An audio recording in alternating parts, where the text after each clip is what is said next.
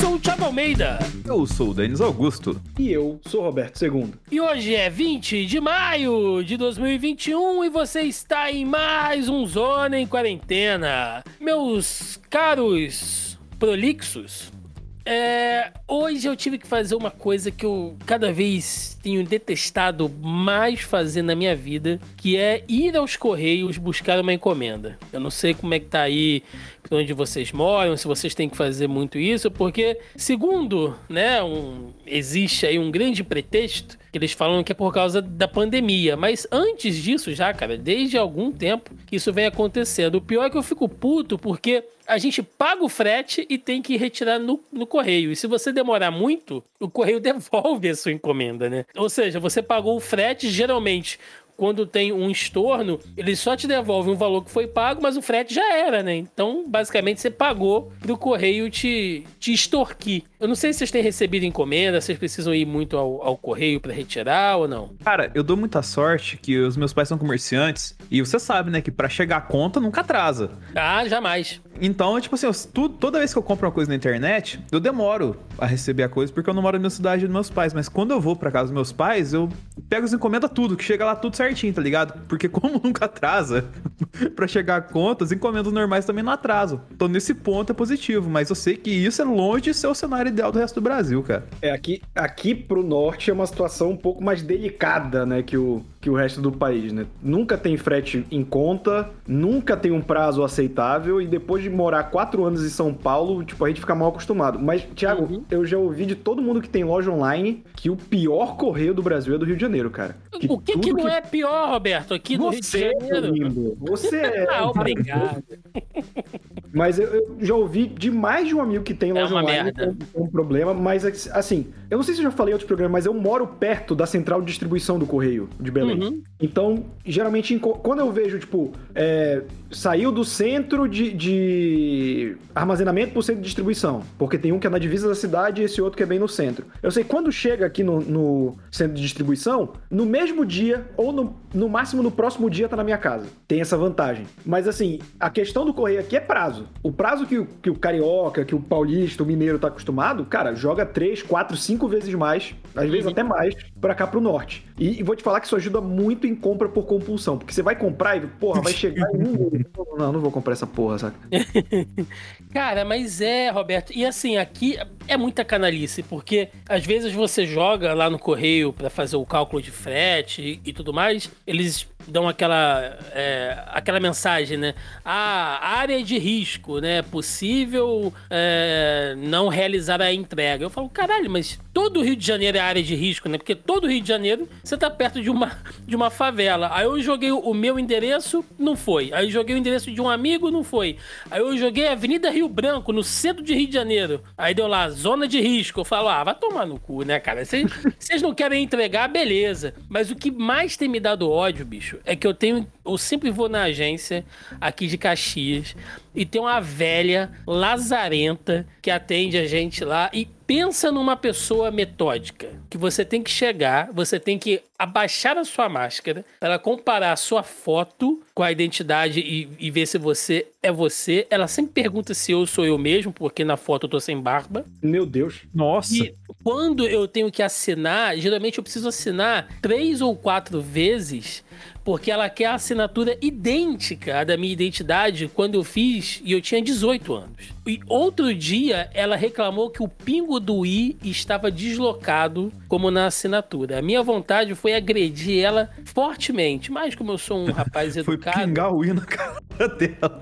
Mano, pelo amor de Deus. Aí reclama, ah, mas porque é, esse seu recibo aqui você precisa assinar de maneira mais legível, essa cópia dessa identidade aqui ah, não tá muito clara. Ah, uma minha senhora, pelo amor de Deus, só me entrega o negócio. E às vezes eles, quando tem muita gente na fila, eles abrem os outros guichês, né? Que fazem encomenda normal, enfim, que prestam outros serviços para poder fazer essa, essa retirada. Não importa. Eu sempre caio na velha arrombada, cara. Sempre caio na mesma velha para tirar o negócio. É irritante, cara. Porque 2021 a gente ainda tem que lidar com essa burocracia, cara.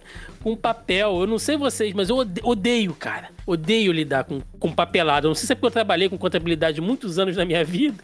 Pode ser. Eu, eu não aguento mais papel, Roberto. Eu cara, não eu, não, eu não trabalho mais com papel, eu acho lindo, mas, tipo, eu no escritório aqui em casa, eu divido o escritório com o papai, que é advogado. Meu irmão, ele puxa as pastas. Vocês veem as pastas que ele puxa com, Caralho. com, os processos. Eu fico, meu Deus do céu, cara. Aquelas pastas que tá tudo esbeiçada já, de papel. Isso, assim. aquela, aquela, aquele papel marrom, sabe, aquele de papelão, que tem uma alcinha papel plástica. Pardo. Isso, nossa, Nossa, cara. Jesus, que a distância disso. Gente, 2021, gente, papel não, vamos preservar as florestas. Chega de, de papel, cara, abaixo. Pa papel pra mim só livro e dinheiro. Apesar que nem dinheiro, porque basicamente eu sou do cartão de crédito, né? No Rio de Janeiro. Mais seguro também, né? dinheiro. É, mais seguro, você não pode andar com dinheiro.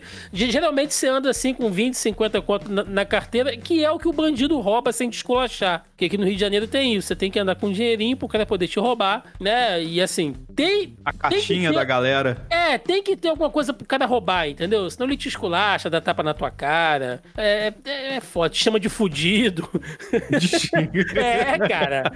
Aqui tem dessas coisas, cara. O carioca, todo dia o carioca sofre. Mas é isso, gente. Aqui, pelo menos aqui nesse podcast, não tem papelada, né? Muito menos formulário que dê jeito para preencher todas as sandices desse nosso Brasil. Apenas a certeza de que a gente nunca passa recibo para arrombado no nosso primeiro bloco de notícias.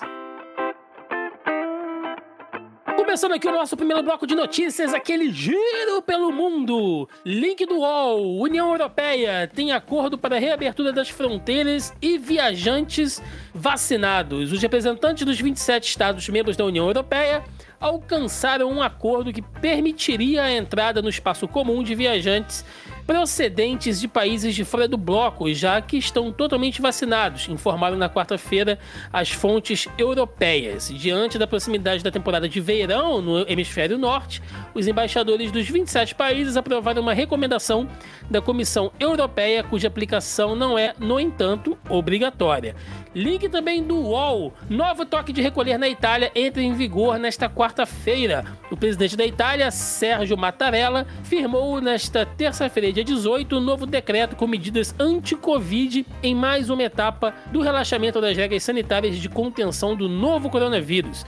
Com a assinatura do texto e a consequente publicação do decreto de reabertura no Diário da República, o toque de recolher, previamente fixado às 22 horas, será alterado para as 23 horas a partir da quarta-feira, dia 19, ou seja, ontem. E ainda no UOL, Índia registra, no... registra novo recorde com 4.529 mortos por Covid-19 em 24 horas. A Índia registrou um novo recorde de 4.529 mortes por Covid em um dia, mas o número de casos adicionais caiu, anunciaram as autoridades de saúde. Desde o início da pandemia, a Índia registra 283.248 mortes, atrás dos Estados Unidos, que totaliza 600 mil, e do Brasil, com quase 440 mil. Ou seja, meus amigos, seguindo só o que a gente falou na semana passada, na Itália eles já estão ensaiando ali alguma reabertura, né? Uh, talvez esse possível acordo de reabertura para espaço comum, e aí a gente deve pensar aqui em aeroportos, região de fronteira ali entre os países, estações de trem, né, que são áreas comuns ali uh, na União Europeia. Os caras já estão ensaiando aí uma reabertura, porém a Itália talvez ainda precise de medidas restritivas e a Índia segue calamitosa, hein? 4.500 mortes por dia, gente. Que porrada. O lance da Índia é aquele que a gente comentou semana passada até, Thiago. Nem vale a gente estender muito, que é o lance que é assim que tá mudando muito até o modo que eles têm para calcular a questão de, de, mortes lá e tal, assim.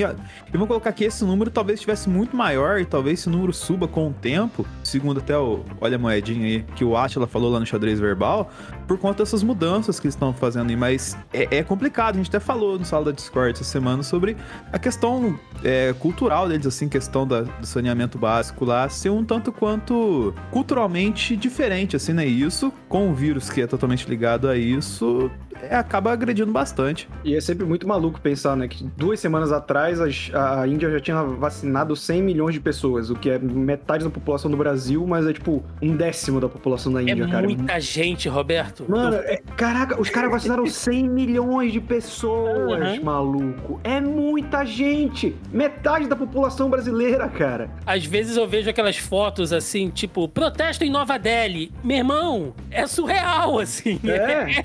Não, e, e, a tendência é que com, com a diminuição da China, né, que ela tem a política do filho único, uhum. é que não só a Índia passe, mas, tipo, até 2050 a Nigéria vai passar os dois. Olha, pois é. É muito doido. Muita gente, cara, muita gente. Vamos falar de vacina. Temos aqui link do UOL. Estados Unidos, após vacinação, casos de Covid-19 caem para ponto mais baixo em um ano. As vacinas estão se mostrando uma grande aliada ao combate contra o novo coronavírus nos Estados Unidos, é o que diz o conselheiro sênior da Casa Branca, Andy Slavitt, em uma entrevista coletiva ontem. Pela primeira vez desde o início da pandemia, os casos de cobiça diminuíram em todos os 50 estados. Isso tá errado, não tá, gente? Os, estados, os casos de cobiça? Acho que alguém digitou errado aqui no UOL.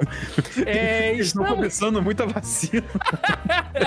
estamos vencendo a guerra contra o vírus e precisamos da, da, sua ajuda para terminar o trabalho, declarou. Bom, com cobiça ou sem cobiça, né?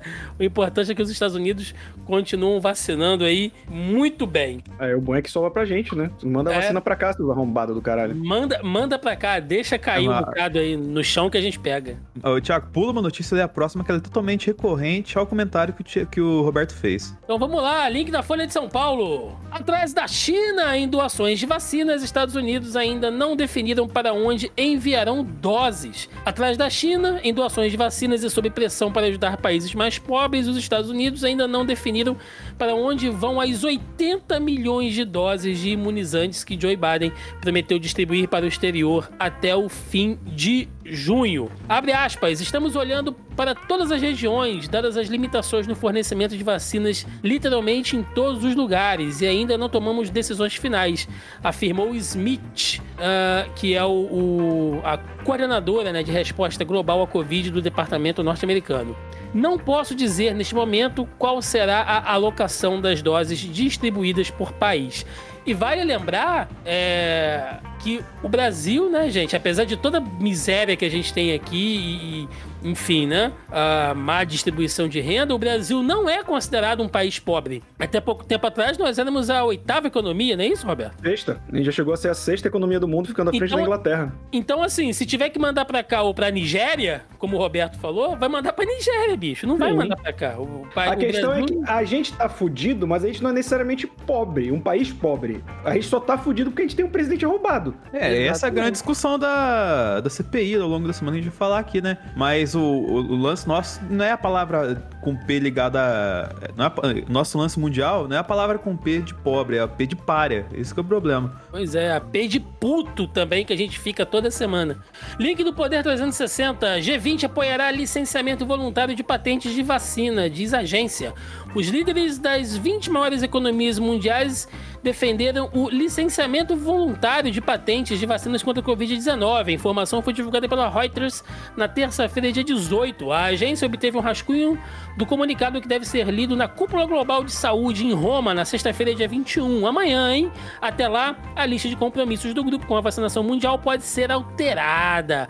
Tanto os Estados Unidos quanto a China se manifestaram a favor da quebra de patentes para agilizar a vacinação. E eu quero lembrar aqui neste podcast que há alguns meses nós falamos que ainda, né, durante a gestão do governo Trump, além dos Estados Unidos de Trump, quem mais foi contra o, o licenciamento de, de, de, patentes, valendo um Fusca usado? Quem será? Eu me pergunto. Também link do Poder 360. A vacina da Pfizer após a primeira dose da AstraZeneca é efetiva, diz estudo. Um estudo espanhol apontou nesta terça-feira, dia 18, que é altamente seguro e eficaz ministrar uma dose da vacina anti-Covid da Pfizer BioNTech em pessoas que já receberam uma dose do imunizante da AstraZeneca Oxford. A pesquisa se baseia em dados preliminares. Bom, a gente tem que lembrar também que logo quando a Cecília participou com a gente aqui, começaram aqueles estudos de vacina,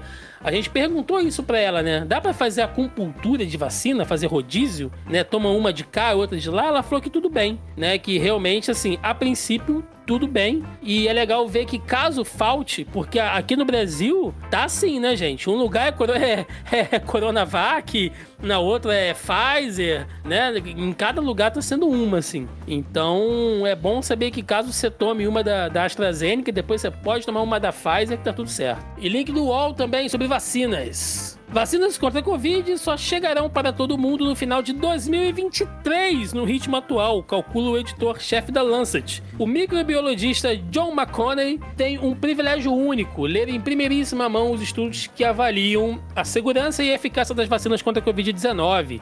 O cientista é editor-chefe da The Lancet Infectious Disease, revista científica que publicou os mais importantes pesquisas sobre a pandemia e os imunizantes nos últimos meses. Numa entrevista à BBC Brasil, uh, por e-mail, ele avaliou o atual ritmo de vacinação no mundo e destacou que o fim da pandemia está necessariamente vinculado às ações globais. Aspas. Acredito que nós conseguiremos sair juntos dessa pandemia desde que não percamos o foco e só assim faremos que a luz no fim do túnel não seja destinada apenas para os ricos e afortunados, mas para todos. E ele avalia aí que provavelmente até o final de 2023 todo mundo esteja vacinado. É.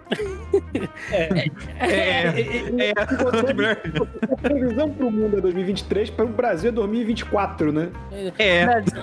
Brasil é aquele amigo que você liga e fala assim: Fulano, você tá vindo? Pô, tô chegando, tô saindo de casa. Você sabe que o filho da puta nem tomou banho, cara. É, é, é, é mais ou menos assim que funciona. É, e por falar em Brasil, vamos ler aqui notícias de vacina no Brasil. Link do UOL. China vai enviar apenas um terço dos insumos esperados pelo Butantan neste mês. O governo da China avisou hoje ao Instituto Butantan que vai enviar no próximo dia 26, na semana que vem, apenas 3 mil litros de insumos para a Coronavac, o que é suficiente para produzir 5 milhões de doses do imunizante. A previsão anterior, comemorada pelo governador João Dória no Twitter, era de 4 mil litros, que gerariam 7 milhões de doses. Ao todo, o contrato com a Sinovac prevê a liberação de 10 mil litros de IFA, o que permitiria produzir 18 milhões de aplicações. A gente sabe que há uma demanda, sim, crescente no mundo inteiro por vacina. Está a Índia ali, muito mais perto da, da China, aliás, né? Uh, meio que negociando isso tudo, mas sempre há a questão política, né? É, como eu vi uma matéria do um texto do Reinaldo Azevedo, por que, que você vai priorizar a vaga de garagem para aquele seu vizinho escroto, né? Você não vai fazer isso. Você vai dar a priorizada pro seu vizinho legal. E é, é mais, isso mesmo. Não é? E é mais ou menos assim que funciona na política externa. Link do Poder 360. Mais da metade dos estados devem ficar sem estoque de Coronavac. Ao menos 14 estados e o Distrito Federal devem ficar sem o estoque da Coronavac antes antes que novas remessas da vacina contra a Covid-19 sejam enviadas pelo Ministério da Saúde. O motivo é a falta de insumos, que culminou na suspensão da produção do imunizante produzido pelo Instituto Butantan. Então, aqui só para reforçar que essa queda aí de 4 mil, né, de cerca de 4 mil do que seria esperado pelo governo Dória, vai ser recebido apenas 3 mil. Link da CNN Brasil: o primeiro lote da vacina Sputnik V produzida no Brasil é finalizado. A empresa farmacêutica brasileira União Química completou o primeiro lote da vacina contra o novo coronavírus, Sputnik V, com ingredientes ativos e tecnologia fornecida pela Rússia, disse a companhia nesta quinta-feira. As doses serão exportadas para países vizinhos da América do Sul, já que o Brasil ainda não aprovou o imunizante russo para uso doméstico. Gente, é. Ai, Brasil! A gente já tá produzindo a Sputnik V, mas não pode usar e vai exportar pra América Latina. O que, que eu vou falar, cara? É. Cara, mas sabe que é o mais doido? Que, é, citando mais uma vez ele, o Atila, falou que nesse ponto o Brasil tem razão, porque parece que a Anvisa foi lá na Rússia lá para verificar, que é um protocolo, vai em todo lugar para verificar a instalação onde é produzida, onde foi criada a vacina e não deixaram. Rú... Olha só para ver, a Rússia não deixou o Brasil entrar lá na fábrica de vacina. E aí por isso eles, por questão de segurança, não permitem. Só que eu acho que esse protocolo, se, cara, tem esse protocolo lá na Rússia e trouxe ele pro Brasil e produziu vacina aqui dentro do Brasil. Então, é meio esquisito, né? No mínimo, tal. Olha só, é, como o Roberto diz, né? A gente não tá falando mal da Rússia aqui, não é, Roberto? Você não, não, pelo amor de Deus, senhor Putin, não, jamais. jamais. Mas a, a, questão deles, eu não tô criticando o método. O método é correto, por segurança sanitária. Os caras não, não entregaram nem a, a nota fiscal do barco, bicho, que trouxe vacina pra cá. Quem dirá toda a documentação que a Anvisa pediu. Tem essa treta toda aí. Veja bem, eu não tô criticando a, o impedimento. O que eu tô criticando é que a situação, ironicamente, é tão zoada que a gente tá precisando de vacina, tá produzindo e não pode usar. Entendeu? É, é um cenário desgraçado, cara. é um cenário maldito. Mas para fechar essa rodada de vacinas, Poder 360, em pesquisa do Ministério da Saúde, Botucatu vacina 66 mil moradores em um dia. A cidade de Botucatu, do interior de São Paulo, vacinou com a primeira dose 66 mil moradores no domingo. O município participa de uma pesquisa inédita apoiado pelo Ministério da Saúde para medir a eficácia da vacina da Oxford AstraZeneca contra as variantes do coronavírus. Os números de adesão da campanha superaram as expectativas, já que dos 148 mil moradores eram esperados 60 mil pessoas. Foram vacinados cidadãos de 18 até 60 anos. Então a galera de Botucatu, né, eu não sei qual é o gentílico de Botucatu, mas Botucatucando, sei lá, enfim.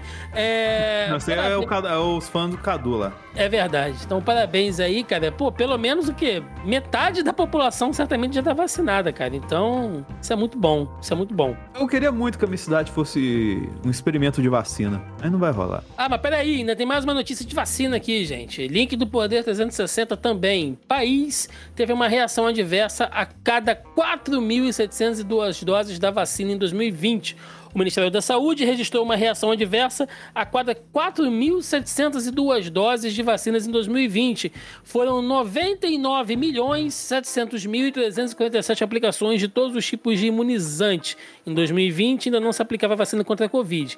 Em 2019, foi uma a cada 3.766, com um total de mais de 108 milhões de doses. Os dados foram obtidos pelo Poder 360 via Lei de Acesso à Informação. Porque, gente, reação adversa a vacina, né? Tudo bem, tem toda a história, né? De, a não ser que você vire um jacaré, né? Sentir febre, dor no braço, né? Se sentir ali um pouco fraco e tal. Isso acontece de toda a vacina.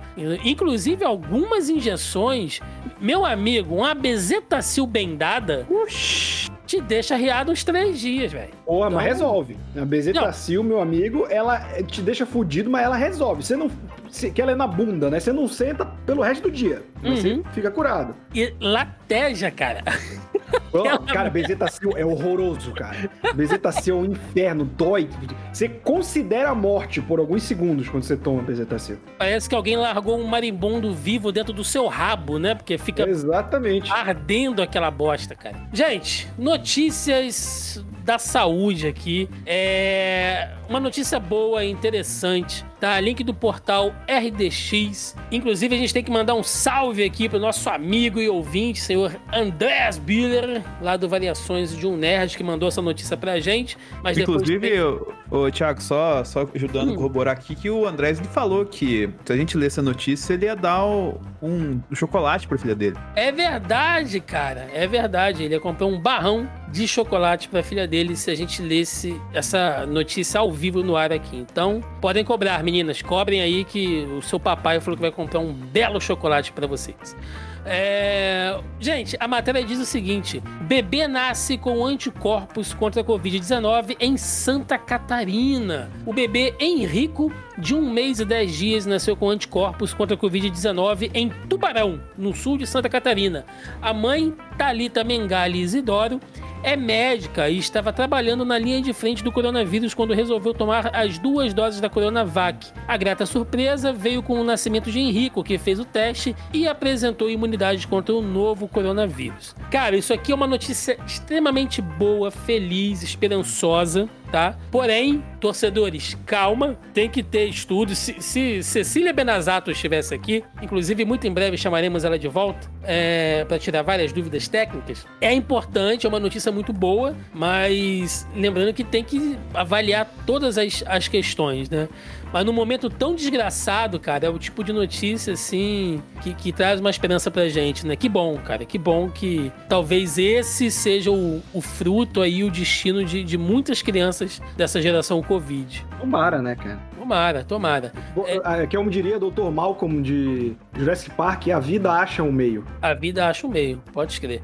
Ó, estamos referenciando o Jurassic Park aqui. Parabéns, Roberto. É, link de notícias do UOL. Maranhão confirma primeiro caso de Covid-19 por cepa indiana no país. A Secretaria de Saúde do Maranhão confirmou hoje os primeiros casos oficiais da cepa indiana do novo coronavírus no Brasil.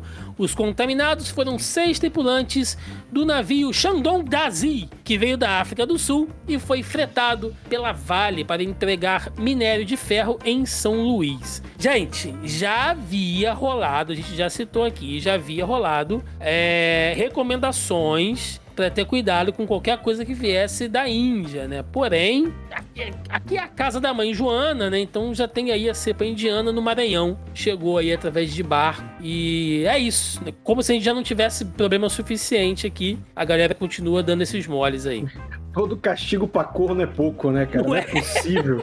Puta merda, cara. Tipo, a gente já tá cheio de desgraça na cabeça, ainda chega essa porra. Tipo, a minha esperança é que o Maranhão, com o Flávio Dino, é um cara mais consciente quanto uhum. à questão do, do vírus e tal. Mas, cara, a gente sabe que a estrutura brasileira também é precária. Se isso espalhar, o Maranhão é aqui do lado do Pará, cara. Eu tô muito preocupado. Vocês estão ligados que provavelmente se essa cepa já tá no Brasil, em algum. Se não entrou pelo Maranhão, vai entrar por outro lugar. Não, mas entrou pelo Porto Maranhão. Santos foi, e tudo foi mais. Um, foi um navio que ia direto pra Índia e por algum motivo, não sei se foi porque o cara tá doente, ele aportou no Maranhão. Sim, e aí, não, e, isso eu sei. E aí o navio, tipo, ele, o navio tava em quarentena, sabe? Tipo, ou seja, teve cagada no meio para isso acontecer. Não, isso eu tô ligado, cara, mas você sabe como é que é o Brasil, né, velho? Não, não, tem como, cara. Tipo assim, não tô falando que sendo na vira-latice, tô falando que enquanto a gente tá vai falar bastante coisa de pandemia, a galera tá cagando pra pandemia. Eu, eu, eu, igual agora a gente falou aquela vez lá, Thiago, que o Roberto não tava aqui do churrasquinho.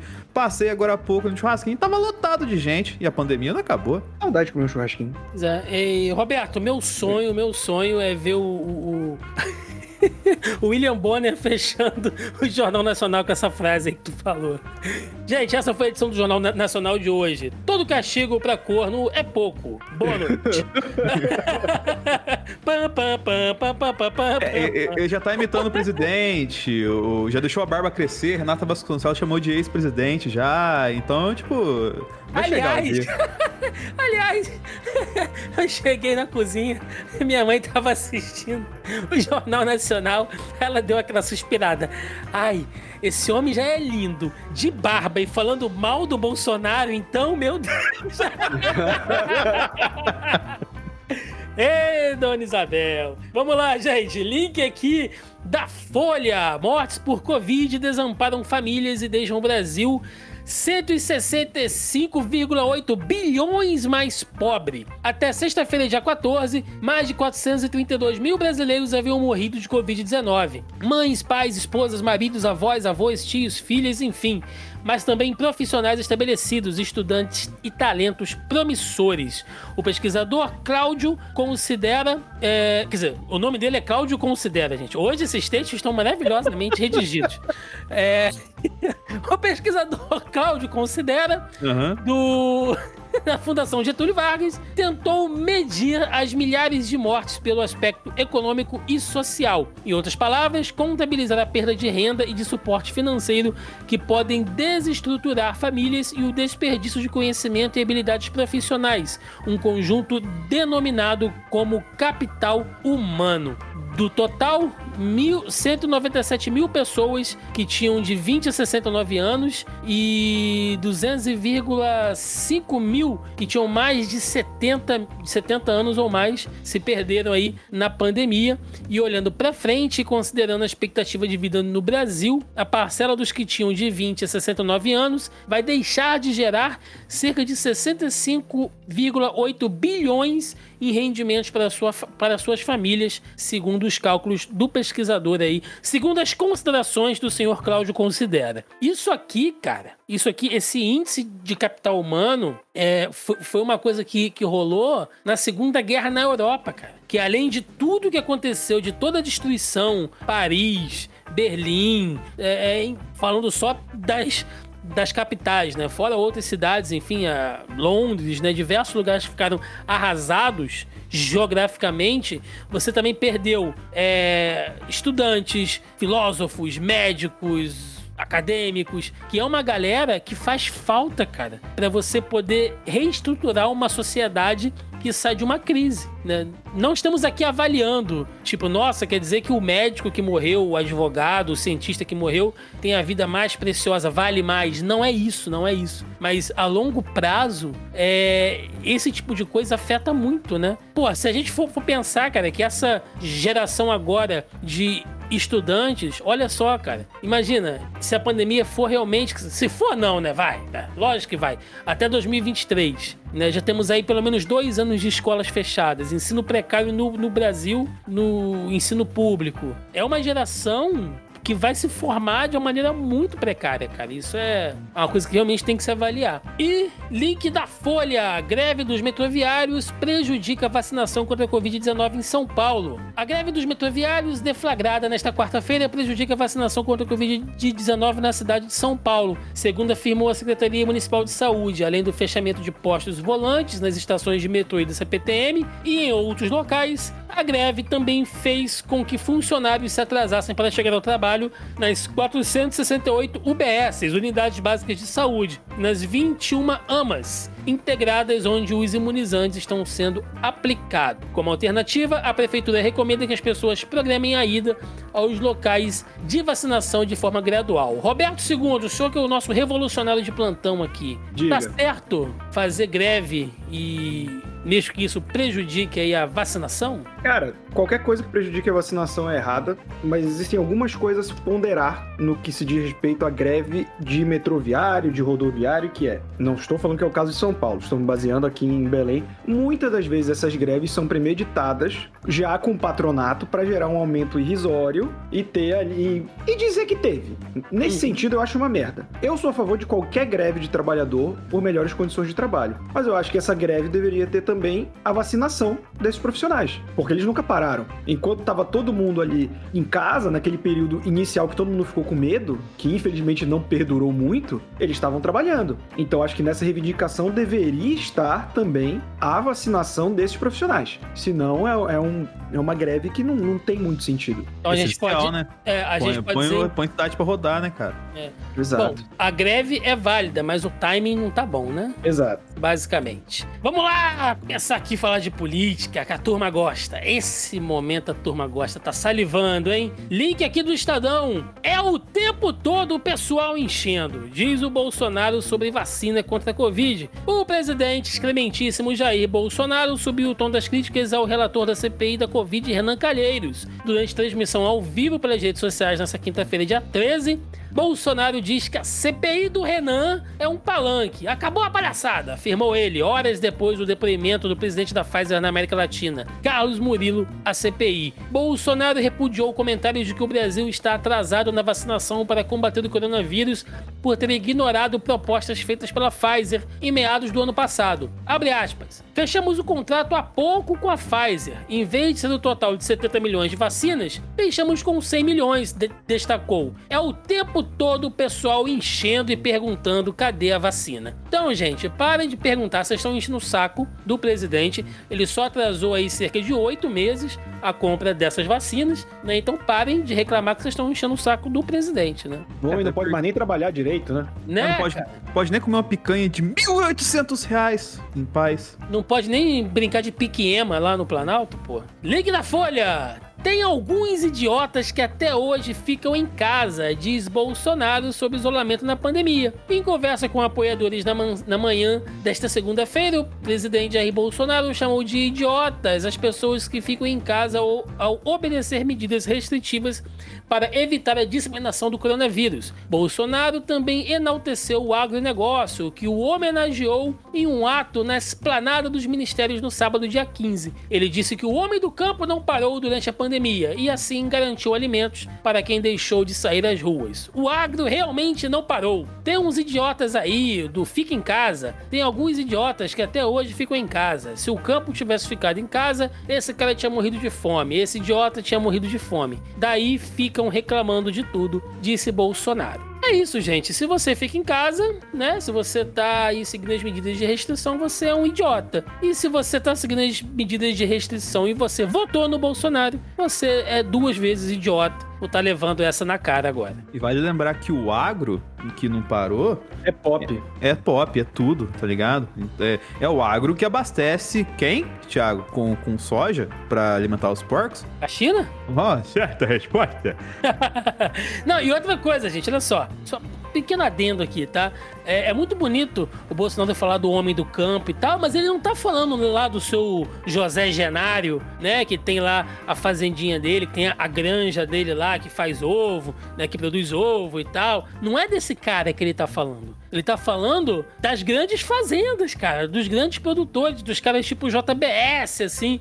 É dessa galera que ele tá falando. Até porque. Os durante... cooperados. Pois é, até porque durante o governo, vale lembrar que teve aquele corte, né? Que foi negado aquele auxílio lá pro, pro pequeno empreendedor do campo. Então, não caiam nesse papinho, não. E outra coisa, não dá para você comparar o cara que trabalha lá na fazenda dele com uma equipe fechada, às vezes é um. É um empreendimento totalmente familiar com um malandro que tem que sair de casa, né? Pegar dois trens, metrô e, sei lá, para trabalhar no McDonald's, numa praça de alimentação de shopping. Então, cara, que eu tô explicando isso também, né? Eu sou um idiota, realmente. Bolsonaro tá certo. E. Link do Globo, gente. Inclusive, eu quero mandar aqui também um salve pro nosso amigo e ouvinte, Marco Túlio. Marco que me manda vários e vários links aí durante a semana. Às vezes eu seleciono alguns aqui, coloco na, na pauta. Obrigadão, Marco, pela, pelo apoio de sempre, meu amigo. Seguindo aqui, link do Globo. Após Bolsonaro ter vídeos retirados do ar,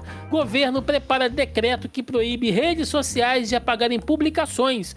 O governo Bolsonaro prepara um decreto para limitar a atuação de redes sociais no Brasil e proibir proibir que sites e redes sociais apaguem publicações ou suspendam usuários de suas plataformas.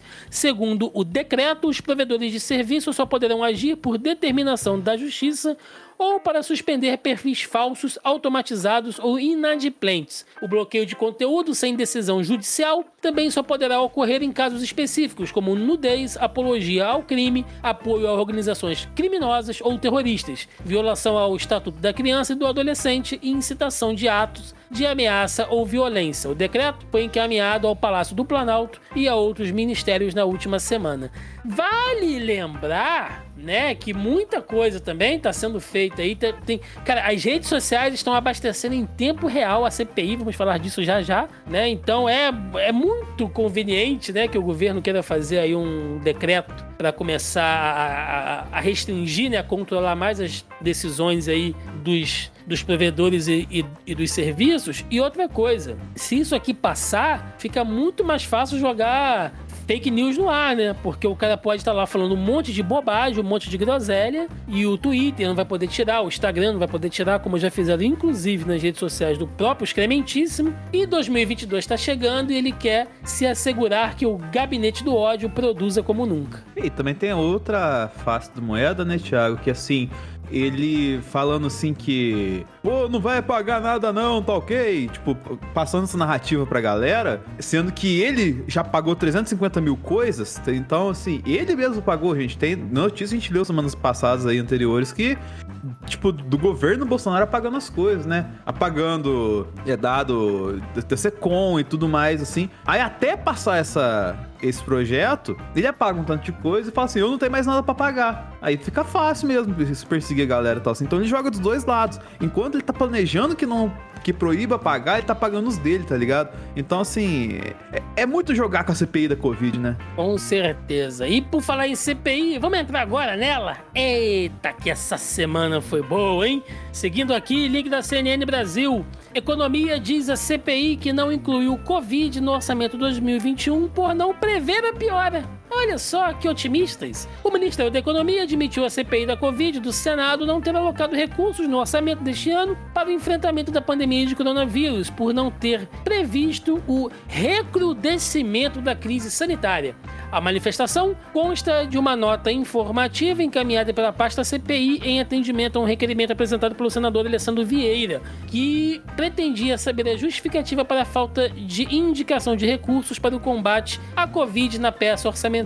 Vejam bem, esse ano a gente não vai ter grana para o censo possivelmente não vai ter grana pro Enem e também não tem nada aí alocado em relação à Covid, porque os caras acharam que nah, não vai piorar não, tá tudo bem, tá tudo tranquilo, né? Vamos comprar um pouco de trator aqui que é melhor, né? Não tá sobrando dinheiro. É. E chegou, chegou o dia né, onde nós vimos ali o depoimento do nosso carismático Ernesto Araújo, o ex-ministro, chanceler, ex-ministro das alucinações exteriores. Vamos lá, vamos dar uma geral aqui pelo que foi o depoimento dele. Segundo o link da Deutsche Welle, a CPI, Araújo tenta reescrever a atuação à frente do Itamaraty. Ex-ministro nega atritos com a China e alinhamentos com Trump e tenta transferir responsabilidade por falta de vacinas à gestão de Pazuello na saúde. Senadores criticam respostas e acusam Araújo de mentir. Segue aí agora um pequeno resumo do que foi é, o depoimento do Ernesto Araújo. Muito obrigado, senador. É, é, é e houve uma uh, uh, e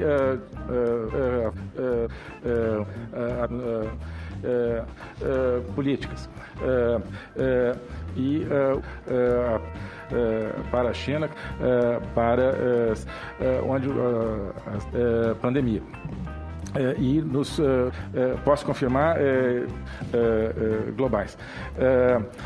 Eh, em, eh, eh, se me permite um comentário a partir disso, senador, eu acho que então é, é. Brincadeira, gente, brincadeira. É, mas foi quase isso, né? Foi quase basicamente. isso. Foi basicamente, mas teve mais coisa aqui. Ah, gente. É... Não. Vai, fala. É. Uh... Ah, tá. É. pois é. Perfeito. Vamos lá. Em relação à China. É, em seus pouco mais de dois anos de gestão, Araújo implantou uma agenda antiglobalista que isolou o país. Adepto de teorias conspiratórias, ele ainda transformou o ministério num palco de palestras para blogueiros propagadores de fake news. Em outubro de 2020, Araújo chegou a afirmar que se a atual política externa do Brasil faz de nós um párea internacional, então que sejamos um párea. Sua situação no governo ficou insustentável depois que o Senado, Câmara dos Deputados, generais, grandes empresários e lideranças do agronegócio, praticamente só, só faltou aqui a Liga da Justiça, né? Se uniram para tirá-lo da esplanada. Mas aos senadores, Araújo renegou ao tentar minimizar muitas de suas posições mais incendiárias. Ele afirmou, por exemplo, que o Brasil mantém uma relação madura e construtiva com a China e que nunca adotou uma postura ofensiva ao país asiático. Jamais promovia nenhum atrito com a China. Se... Não, peraí que eu vou falar igual o Ernesto. Uh, jamais promovi nenhum atrito é, com a China. Não, vai ficar insuportável ele assim seja antes ou durante a pandemia. Não entendo nenhuma declaração que eu tenha feito como anti-chinesa. Não houve Porra. nenhuma que se possa qualificar como anti-chinesa. Não houve impacto. Roberto, esse aqui foi o cara que fez aquele artigo do comunavírus, bicho. Cara, ah, a sorte é que hoje eu tô um pouco doente e eu, não tenho o estímulo de, de me desgraçar tanto da cabeça. Porque, cara, como é que um filho da puta desse falar isso na cara dura? É. é... Como é que pode, cara? E lembra quando teve aquele atrito entre o. A gente deu essa notícia aqui, quando houve aquele atrito com o Eduardo Bolsonaro e o embaixador da, da China aqui no Brasil, o Wang Wanming. O Ernesto Araújo foi lá e falou assim: não, o Eduardo tá certo. O embaixador tá muito nervoso, né? Tá, tá, tá muito. tá muito exaltado. Pediu pra trocar, né? Pois é. Inclusive, gente, entrem aí no Twitter, né, do nosso queridíssimo embaixador Yang Wanming, que no dia que o Ernesto Araújo estava depondo, ele postou a, a, foto de um cacto. E ele falou: Algumas espécies de cacto demoram anos para florir. Exercite a paciência, pois as coisas boas fazem qualquer espera valer a pena. Olha só! Vingancinha, seu Yang! Vingancinha?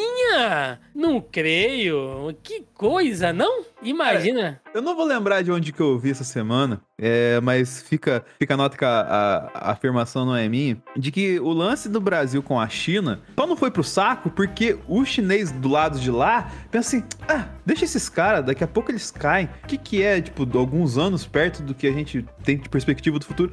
Acho que é isso mesmo, cara. Eles ficam olhando pra gente e rindo da cara da gente. Só pode, velho. E, e outra coisa, né? O governo Bolsonaro adora falar, né, da, da ideologia do governo chinês e blá blá blá, blá blá blá. O governo chinês é pragmático, cara. Ele sabe que o Brasil exporta pra cacete pra eles e que eles precisam. O governo chinês não vai se queimar com o Brasil, como ele, ele só vai podar o governo Bolsonaro, porque daqui a alguns anos vai estar tá lá de novo a negociação, né? Se tudo sim, der certo, esse arrombado não vai mais estar tá lá. Se, se a China puder fuder o Brasil só para prejudicar o Bolsonaro, eles vão fazer de boa, cara, sem nenhum remorso. Quando esse governo cair, porque uma hora ele vai cair, aí as negociações voltam. É simples assim, não, não é questão de bonzinho, né, de vilão, mocinho na, na política externa, não é assim que funciona. Na política externa é simples assim, Thiago. Um manda e o outro obedece. Exato, então vamos falar aqui também que Ernestão falou de vacinas e Covax Facility. Araújo também pintou um retrato positivo da atuação do Itamaraty na aquisição de vacinas, tentando transferir problemas na área ao Ministério da Saúde sob a gestão Pazuello. No entanto, várias das afirmações de Araújo foram desmentidas imediatamente pelos senadores. Araújo, por exemplo, afirmou que não foi contra a adesão do Brasil ao consórcio COVAX Facility para a distribuição de vacinas. Segundo Araújo, o Itamaraty sempre esteve atento à iniciativa. Mas o senador Otto Alencar imediatamente apontou que o Itamaraty nem sequer mandou representantes para as duas primeiras reuniões do consórcio que ocorreram em abril e maio de 2020.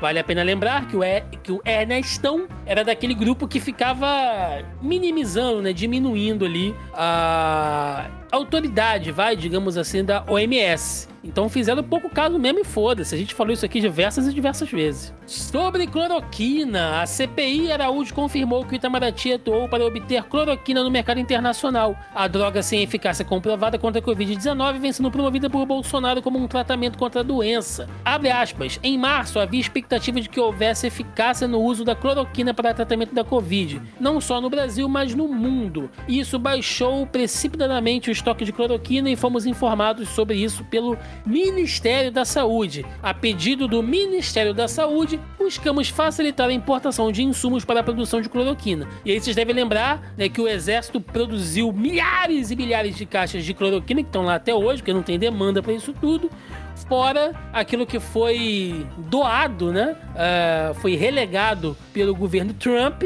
e o Brasil recebeu aquilo, mais uma vez mostrando o alinhamento é, do Itamaraty durante a gestão do Araújo ao governo do Trump. E aí, gente, segue-se diversas e diversas críticas. É, eu posso separar aqui, por exemplo.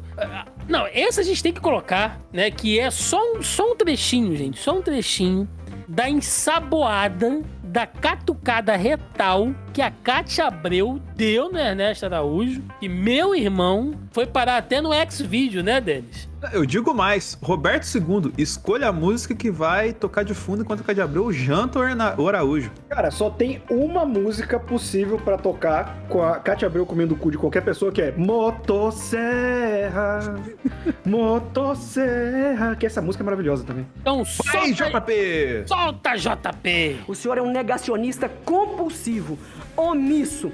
O senhor no MRE foi uma bússola que nos direcionou para o caos, para um iceberg, para o naufrágio. bússola que nos levou para o naufrágio da política internacional, da política externa brasileira. Foi isso que o senhor fez. Isso é voz unânime dos seus colegas no mundo inteiro. O alívio que tiveram quando Vossa Senhoria de lá saiu. Presidente, só, Porque o senhor só um colocou. O tempo é livre agora. Já passou já mais de Porque seis o senhor minutos. passou, porque o senhor não só não colocou o Brasil como párea, porque párea ainda tem uma classificação. O senhor está gostando da minha fala? É, o Brasil não é párea. O Brasil foi muito pior. Ao invés de párea, o senhor colocou o Brasil na posição de irrelevância. E eu não aceito o meu país ser um país irrelevante. Não aceito que isso aconteça. Para concluir, senhor presidente, o maior vexame Obrigado, que nós já passamos concluir. na vida foi na cúpula dia 22 de abril. Na, eu assistindo do começo ao fim, esperando o pronunciamento do nosso presidente da República. Porque ele é nosso presidente, ele foi eleito pelo povo brasileiro. Não foi com meu voto, mas foi eleito. O presidente da República Americana levanta-se da cadeira e deixa o presidente do Brasil falando sozinho. Aquela mensagem, se o senhor não conseguiu ler, ela disse para o mundo: eu não tenho nada para ouvir do Brasil. Não tem justificativa para aquela levantada de cadeira, a não ser a insignificância com que o senhor trabalhou para colocar o Brasil nessa posição. E também tem, tem uma parte maravilhosa que eu achei do. Quer dizer, maravilhosa. A gente tá rindo aqui, gente, porque é uma desgraça e não tem jeito. Mas é o cara negando, né, um monte de coisa e o Randolph pergunta pra ele: Não, mas vocês agiram ali em relação à Venezuela e tal? Ele, Não, a gente foi e tal. Ele, como assim, cara? Vocês negaram tudo. Você, você mandou, você agilizou a, a, a- chegada da, do oxigênio no Amazonas pela Venezuela? Ele, não. É, Você ligou agradecendo a Venezuela pela doação? Ele, não. O Ran- Escutem o áudio aí. O senhor ligou para alguém da Venezuela? Não, O senhor agradeceu ao gesto do governo venezuelano? não. Perfeito. Presidente, eu acho que Nessas tudo... horas todas, senador Randolfo, estava indo a óbito pessoas sem oxigênio. Presidente, Nessa eu... hora. Presidente, eu concluo. O ministro trouxe importantes informações, senhor relator, sobre as responsabilidades do governo brasileiro em relação à tragédia de Manaus. Mais que isso, senhor presidente, eu acredito que o ministro, e é o que eu me reporto ao senhor, Assim, no áudio, você já sente aquela respirada do Randolph, tipo, esse cara tá de sacanagem comigo, meu irmão. Esse cara é maluco, maluco. E aí, Sorte tinha aquela divisória, senão ele enchia a cara do Ernesto Araújo ali, cara. Pois é, cara. E aí, pra fechar a sessão do Araújo, fiquem aí também com, com o sermão que o Omar Aziz passou no Ernesto Araújo, cara. Que é aquela. Que ele, ele baixou a cabeça, velho. É tipo. Seu avô te dando esporro, entendeu? Que você fez merda. Você fica quietinho, porque realmente não tem o que falar. Solta aí. Sobre a China, não vejo nada ali que seja ofensivo à China. Uh, o comunavírus, o artigo deixa claro, não é uma desi- designação ofensiva ao coronavírus, é uma designação àquilo que o autor comentado chama de eh, vírus Não ideológico. faz isso, ministro, por favor. Como é que não é ofensivo? Se fala em vírus ideológico, se repercute que pode ser uma guerra química, se não sei o quê. Então, veja bem, se não for um artigo desse, quantas entrevistas, depois que o senhor teve discussões via Twitter com o embaixador da China, o senhor teve quantas vezes com ele? Perdão, senador, se me permite, eu nunca tive discussões via Twitter com o embaixador da China. Eu eh, fiz duas notas do Itamaraty, uma em março e uma em novembro, notas oficiais do Itamaraty, não foram eh, discussões minhas com o embaixador da China, justamente eh, eh, apontando eh, comportamento inadequado dentro da Convenção de Viena de Relações Diplomáticas por parte do embaixador da China. Em março, depois em novembro. né?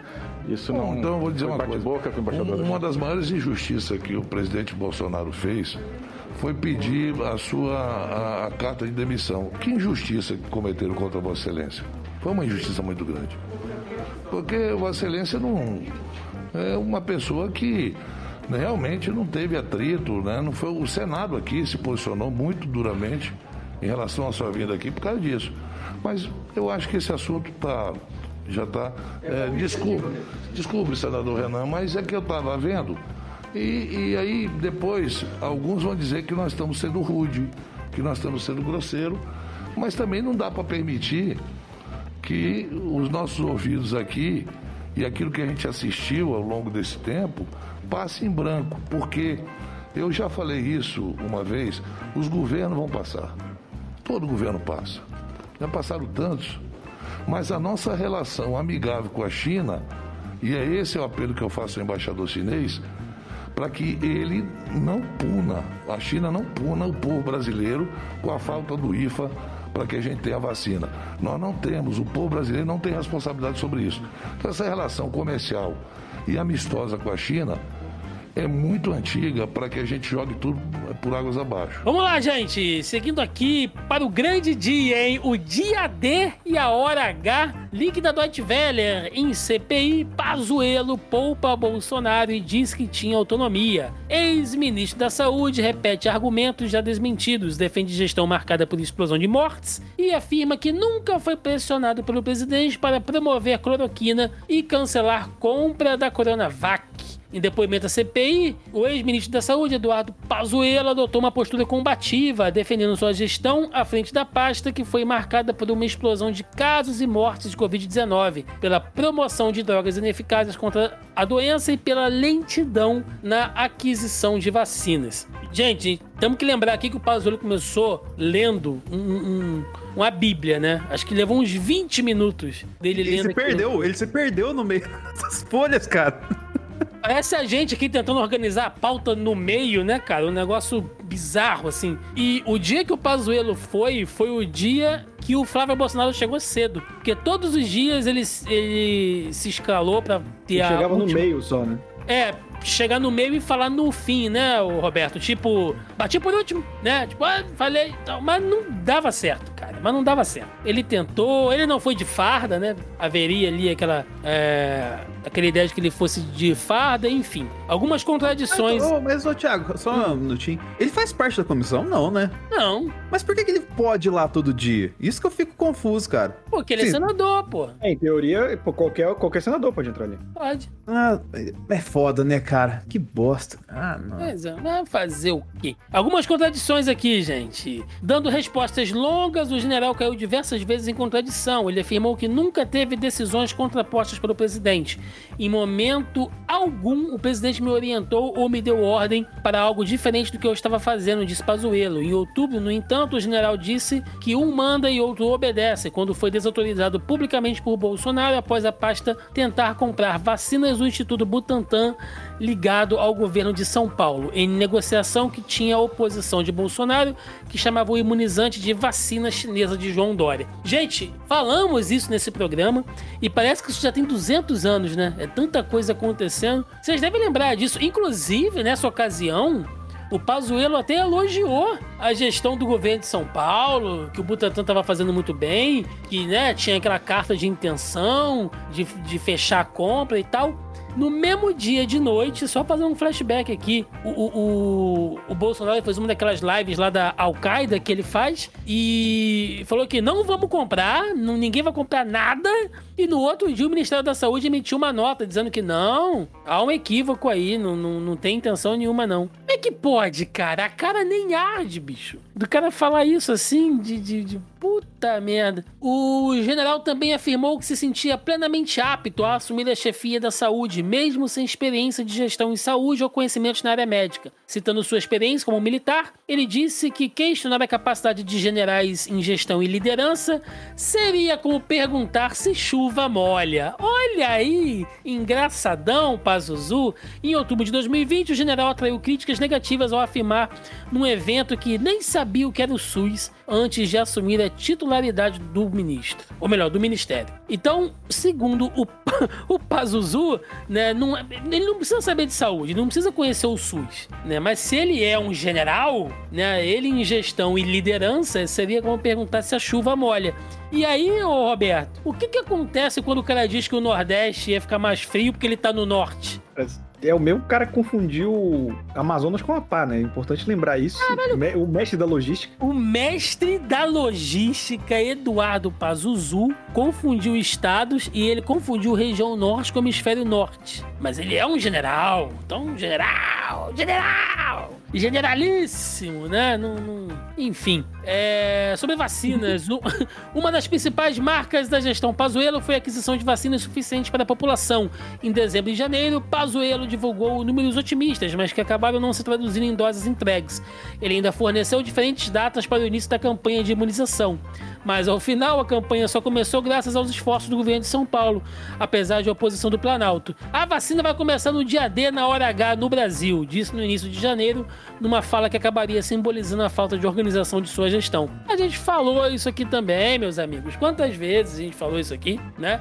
Que eles foram adiando, adiando, adiando, e no final o Pazuello mandou essa, né? No dia D e na hora H, tipo, não me enche o saco, não. Mandou essa, cara. Mandou essa. Então, o Omar Aziz disse também que pode chamar ali o gerente geral da Pfizer é, para uma acariação com o Pazuello, porque tá rolando ali uma discordância, porque o gerente da Pfizer, né, o Carlos Murilo, falou que foi enviada ali algumas coisas, algumas cartas, algumas recomendações que não obtiveram resposta do Ministério da Saúde. O Fábio Van Garten, que a gente falou nessa, na semana passada, também afirmou isso. Inclusive, teve aquele episódio é, é, é, vexatório, né? Do, do áudio dele sendo divulgado pela Veja e passado ao vivo ali na CPI, chamando o Ministério da Saúde de incompetente. E agora o Pazuello diz que respondeu. Então pode se chamar sim. É para uma acariação. E uma das falas que mais revoltou durante a CPI foi sobre a falta de oxigênio em, em Manaus, que durante a apuração, né, o Pazuello chegou a informar três diferentes datas de quando teria sido informado sobre o fim iminente das reservas de oxigênio. É, ele apontou que foi em 8 de, de, de janeiro, depois 17 de janeiro, e aos senadores ele disse que soube da falta de oxigênio em 10 de janeiro. No dia 12 chegou uma aeronave trazendo oxigênio líquido. Quando nós entramos, chegamos com bastante força, disse Pazuello. Segundo o militar, o fornecimento irregular só durou três dias. Gente, três dias. Quantas semanas a gente ficou falando aqui da crise no Amazonas, Manaus? Nós temos uma, uma, uma amiga, uma conhecida que mora lá, né, Roberto? A gente acompanhou isso pelas redes dela. Cara, três dias. Três, não, só ficou sem, sem oxigênio só três dias. Um mês, cara. Quase um mês aí. Pelo menos 20 dias o Amazonas passou naquela, naquela situação toda. E aí, nesse ponto, começou todo um Eu, eu tô bate-boca. surpreso do, do Pazuello do jeito que ele é, não não, veja bem, o Amazonas nunca ficou sem oxigênio porque senão as pessoas não conseguiriam respirar na rua, né? Tinha oxigênio por toda a rua pras pessoas. É, Era capaz de ele mandar uma dessa, assim. Eu acho que a estratégia dele é falar qualquer merda mesmo, porque tem até o, o lance lá que o Lewandowski ele deu uma ajudada nele ali, né? Mas pra ele, se ele pudesse, ele ficaria em silêncio pra não arrumar a prova contra ele. Só que ele mais fez foi falar e não falar objetivamente algo que vai ajudar. Ou seja, ele foi sim a, a real significância do termo prolixo que vocês chamam eu, tá ligado? O Pazuello foi prolixo pra cacete. Ele enrolou, enrolou, enrolou, falou pra falar que falou alguma coisa, mas não falou nada. Não, e eu achei interessante em diversos pontos que, ele- que os senadores pedem, né? Respostas objetivas. Ele, eu posso dar o contexto? Eu posso contextualizar? Né? Tudo ele tem que contextualizar. Às vezes nas perguntas objetivas, tipo, você mandou e-mail? Foi respondido? É, é, qual o número de doses de vacina foi comprado? Ele, não, deixa eu, veja bem, né? Deixa eu contextualizar e tal. E ele super passivo-agressivo, né? É, eu achei legal que teve uma, uma hora que ele, que ele falou: ah, Eu vou responder mais uma vez, caso não tenha ficado claro, pra colocar uma pedra nesse assunto. Olha que filho da Filho puta, da puta, cara. Olha que filho de uma puta. E o Omar Aziz, ve- veja bem, o senhor como depoente, é, o senhor vai responder quantas vezes precisarem. Mas, cara, o media training dele, cara, e- e- esse tempo, o, o atestado que ele meteu na galera foi pra, estudar, cara. Ele estudou narrativa nesse tempo, assim, não ficou. Ele não preocupou em. É, nossa, eu vou fugir dos fatos aqui, vou criar, é, tipo, novos, novas histórias em cima. Não, ele só se focou em modos de ser prolixo. Basicamente, o media training dele foi focado exatamente nisso, em enrolar, enrolar, enrolar. Pois é. E. Roberto, você falou do negócio do, do Pazuello falar no Amazonas que não tem crise de oxigênio porque as pessoas respiram pela rua, né? Sim. Eu lembrei daquela.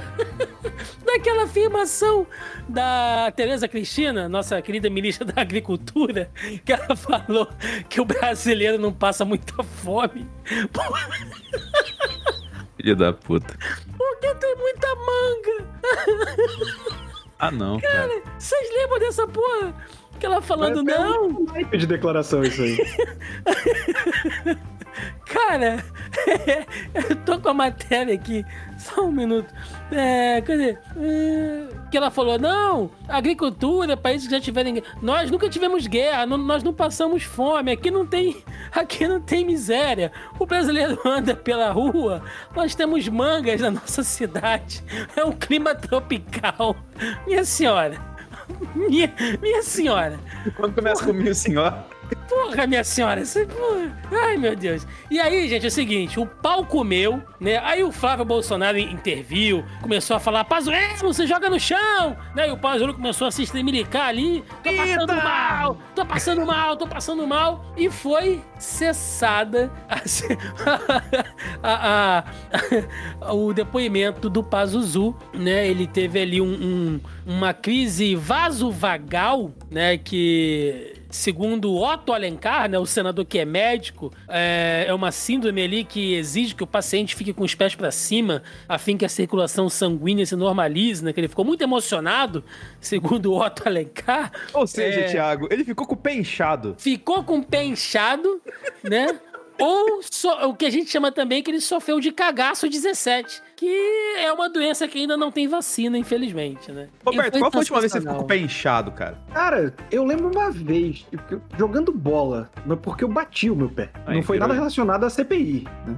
E aí, gente, foi mandado pra hoje, quinta-feira, tá? Ainda tá muito recente, a gente tá apurando aqui algumas Ele jogou, ele jogou esse verde pra, pra ver se desistiam, né? Sim, mas não, não, só volta amanhã, só vai pra casa, bota o... Sabe aquelas banheirinhas, Roberto, em formato de pé? Não sei se você já viu assim, que é Manicure. formato- É, de manicure. Só chega em casa, bota um sal grosso, uma água quente, bota o seu pé lá de... Você imagina o pé do pazoeiro, como é que deve ser, cara. Aí você bota dentro da água quente amanhã só volta, tá? Esteja aqui cedo, por favor. E hoje ele foi lá, Sem máscara, chegou sem máscara. Chegou sem máscara, bateu boca. Basicamente, gente, foi uma continuação, tá? De tudo que rolou ontem.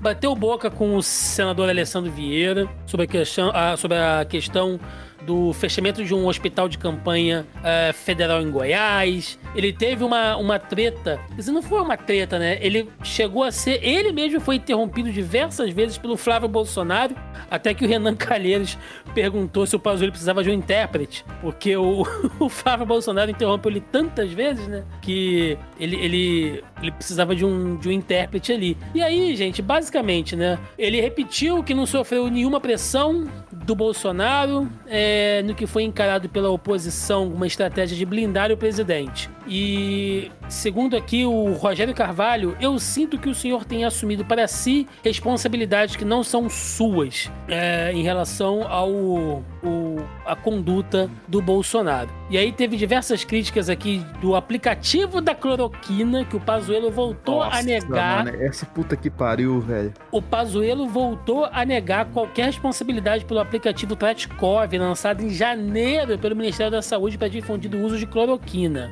e outras drogas eficazes contra a Covid-19 e que ainda são promovidas por Bolsonaro e apoiadores do governo. Ele disse que o aplicativo não era bem aqui. ah, Ou, melhor, ele não disse que era um aplicativo, ele disse que era uma plataforma, tá? São coisas diferentes. E ele falou que aquilo ali era uma mera ferramenta de diagnóstico, né? Entre aspas, ah, e que não tinha nada de muito sério. Sendo que se você, eu não sei se você lembra disso, Roberto, se você colocasse os dados lá de um bebê de seis meses, ele indicava entuchar cloroquina na, na criança. Então. Thiago, teve uma parada mais tensa disso aí que ele falou que foi hackeado, que o negócio foi pior porque foi hackeado. O lance lá de indica, indica cloroquina pra galera porque foi hackeado, sendo que teve um evento de lançamento. Teve! Teve! Recuperaram o evento onde ele falou: não, a gente vai estar lançando aí, entendeu? O Tratkov, aí o brasileiro vai poder se consultar ali mais rápido pelo tratamento precoce. Mano do céu! Mano do céu! Como pode, Pazuzu? Como pode? Eu tô incrédulo, cara. O, o, o, cara manda uma dessa, entendeu? Então, só para fechar é, o que eu tenho a dizer sobre o Pazuelo, eu vou deixar com vocês aí um trecho da. que não foi nenhuma pergunta, né? Foi mais uma manifestação do senador Humberto Costa do PT. Ai, vai colocar o senador do PT, meu amigo, podia ser do, do, do raio que o parta. Mas é porque a fala do Humberto Costa, acho que exprime toda a, a, a nossa revolta e o nosso sentimento com o Pazuello. E o melhor de tudo foi que ele falou e o Pazuello estava ali de cabeça baixa, porque não tem nem o que responder. Então fiquem aí com a fala do Humberto Costa, que basicamente é o que todo mundo queria falar pro Pazuello. Mas, ministro, eu quero dizer ao senhor, o senhor teve, o senhor teve Covid, né? Graças a Deus o senhor ficou bom, não precisou ser entubado. O senhor já pensou o que deve ser alguém com Covid acordar de madrugada, uma cânula na sua traqueia, porque não tem remédio do kit Covid para você poder é, ficar sedado? O senhor, com certeza, já deve ter ouvido falar de um movimento que está acontecendo no Brasil. É um movimento que tenta amparar os órfãos da Covid. Crianças que não viram a mãe, nasceram e não viram a mãe. Outros de 3, 4, 5, 6 anos que perderam pai, mãe, tio, vó. É tio virando pai, é avó virando mãe. É isso que é o Brasil. Do dever cumprido que Vossa Senhoria diz ter, ter feito. Ministro, o Brasil lhe culpa, infelizmente, eu sei que a culpa não é sua. O senhor é um homem leal. O presidente lá deve estar no Palácio do Planalto dizendo que é um companheiro leal. O senhor veio aqui para livrar a cara do responsável por essa situação. Foi isso que aconteceu, ministro.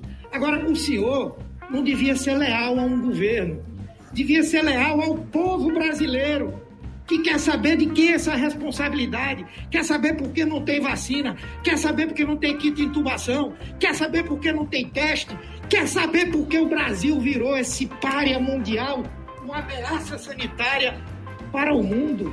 A verdade é essa. O senhor vai vender aqui um sonho e assumir a responsabilidade de quem não merece que o senhor assuma a responsabilidade por ele.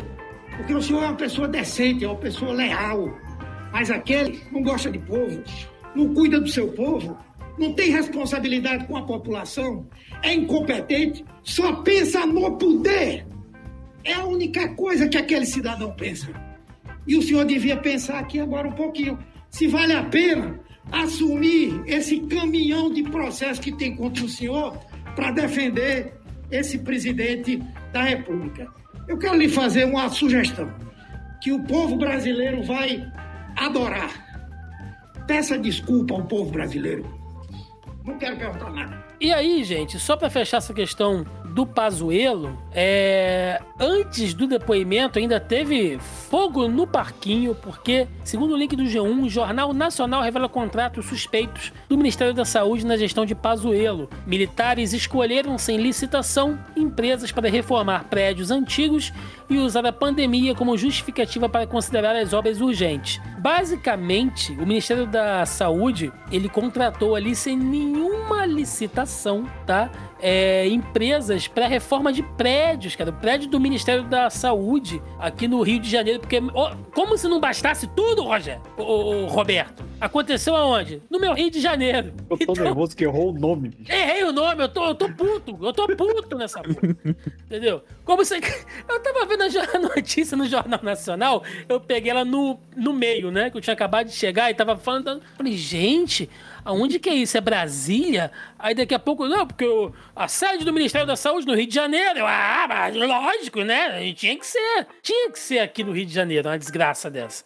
Ba- basicamente, basicamente ele colocou lá um outro militar é, que já era ligado com uma empresa, com uma empreiteira, né? Ah, o senhor Coronel da Reserva Jorge de Vério colocou aqui para fazer essa, essa gestão de recursos e o coronel contratou sem licitação uma empresa a qual ele já tinha trabalhado antes em outras gestões quando ele era responsável ali pela fábrica de explosivos, né? Uma fábrica de explosivo das Forças Armadas. Então, é- isso, cara, é isso. Mas assim, segundo o Bolsonaro, não tem corrupção mais, entendeu? No, no governo dele. Por isso que a Lava Jato acabou. Então, basicamente, gente, é isso, assim. Foi o resumão. Ernesto Araújo e Pazuzu, vocês desculpem se ficou muito longo, mas não tinha, não tinha como ser outra coisa, né? Não tinha como ser outra coisa. Acho que foi a semana principal aí, ah, mais pelo Pazuelo. E é isso. É, Roberto, apanhadão geral, cara. Ernesto e Pazuelo. Você gostou? Você achou que foi incisivo? Pô, deu pra gostou tirar é alguma forte, hein, coisa? Thiago? Você tá Não, sendo... Quis gostou- demais do Roberto. não, gostou no, no- no- no sentido se ele achou que foi esclarecedor, né? E incriminatório. Eliminatório foi, né? Mas os caras estão ali já preparados pra lançar o vídeo no zap depois de fake news. Pazuello tava até puxando o microfone, vocês viram? Ele terminava uma frase de efeito que não tinha falado merda nenhuma e fechava o microfone assim, sabe? Pra, aquele tipo pra fechar o vídeo já na edição. Uhum. Então, eu, eu não sei, cara. Tipo, quando teve lá o. Era o Weigarten que tava lá, que teve o, o Renan falando que ia mandar prender e tal, até Sim. deu uma esperança no brasileiro, mas no geral esse gente, pô, o Renato Araújo é burro. Ele fica falando, é, ah, perfeito. O cara é um chanceler, bicho. O Pazuello não, o Pazuello foi bem treinado pra isso. Não falou coisa com coisa, mas foi bem treinado pra fazer isso. Então, eu não sei como vão andar os próximos dias de CPI, mas até agora não me disse muito. É, o, do, o do Ernesto mais do que o do Pazuello, no caso. Você, Denis. Cara, vai muito na direção que a gente comentou aqui ao longo e que o Roberto acabou de falar, cara. Pô, a gente sabe o que que tá se investigando e qual vai ser o resultado da investigação. A gente sabe a culpa de quem que é, os nomes, apontar certinho. Principalmente o ouvinte que tá acompanhando o Zona de Quarentena sabe, porque esses depoimentos da CPI estão sendo... Eu até tinha pensado quando comecei a fazer o podcast, falei, cara, a cada semana eu vou cortar os trechinhos mais importantes, fazer lá no final do Zona de Quarentena um, um apanhadão especial. Mas a CPI da Covid tá fazendo isso pra gente. Então, assim, lá, quando acabar a pandemia, você pega os programas da CPI, que é, um- é uma revisão de tudo que a gente já falou. Então, cara, a gente sabe o, o- onde a investigação tá, pra onde que vai, a gente não sabe o resultado. Obviamente, e aí fica uma questão muito. Cara, é muito difícil de falar, porque já era pra ter acontecido, entre aspas, porque o Roberto fala pra gente não ser vira-lata, mas num país sério, já era pra ter acontecido, que é o lance, tipo, de, cara, foi várias e várias vezes pego mentiras dos depoentes ali, tá ligado? Comprovadas na hora, com, com informações assim. E, e não, não foi pra cadeia, galera, tá ligado? Galera mente num lugar que não pode mentir e tá tudo bem. Então é foda por causa disso, tá ligado?